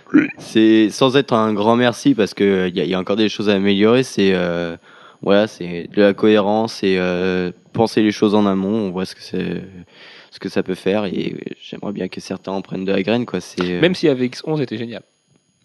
Vraiment. c'est vrai. Il est plutôt pas vraiment mal. génial. Non, il était vraiment génial. Mais c'est Bendis. Et Bendis, il est très fort. Et c'est trop tard. C'est Bendis qui rattrape toutes les conneries de ceux qui ont, eu- qui ont été faites par les autres avant. Exactement. Mais ne jetons pas trop de fleurs à Marvel, on était en train d'en jeter d'ici. Un grand bravo à DC pour les New 52. Vous nous avez fait. euh, ça, c'est peut-être le podcast le plus long de l'histoire de la rédaction.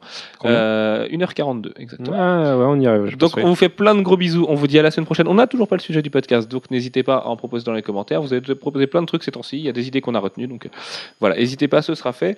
Et puis dans deux semaines, on fera un podcast spécial AVX, justement, en revenant sur 12 numéros d'une inégalité assez incroyable, mais qui auront euh, réussi à. Ou c'est peut-être en octobre, je sais pas. Bon, on verra. Bah, quand AVX finit, on fait un podcast AVX, de toute façon, c'est sûr. Et puis d'ici là, on vous fait un milliard de gros bisous. Lisez du DC, ce sera bon pour vous. Lisez du Urban Comics, ce sera bon pour vous.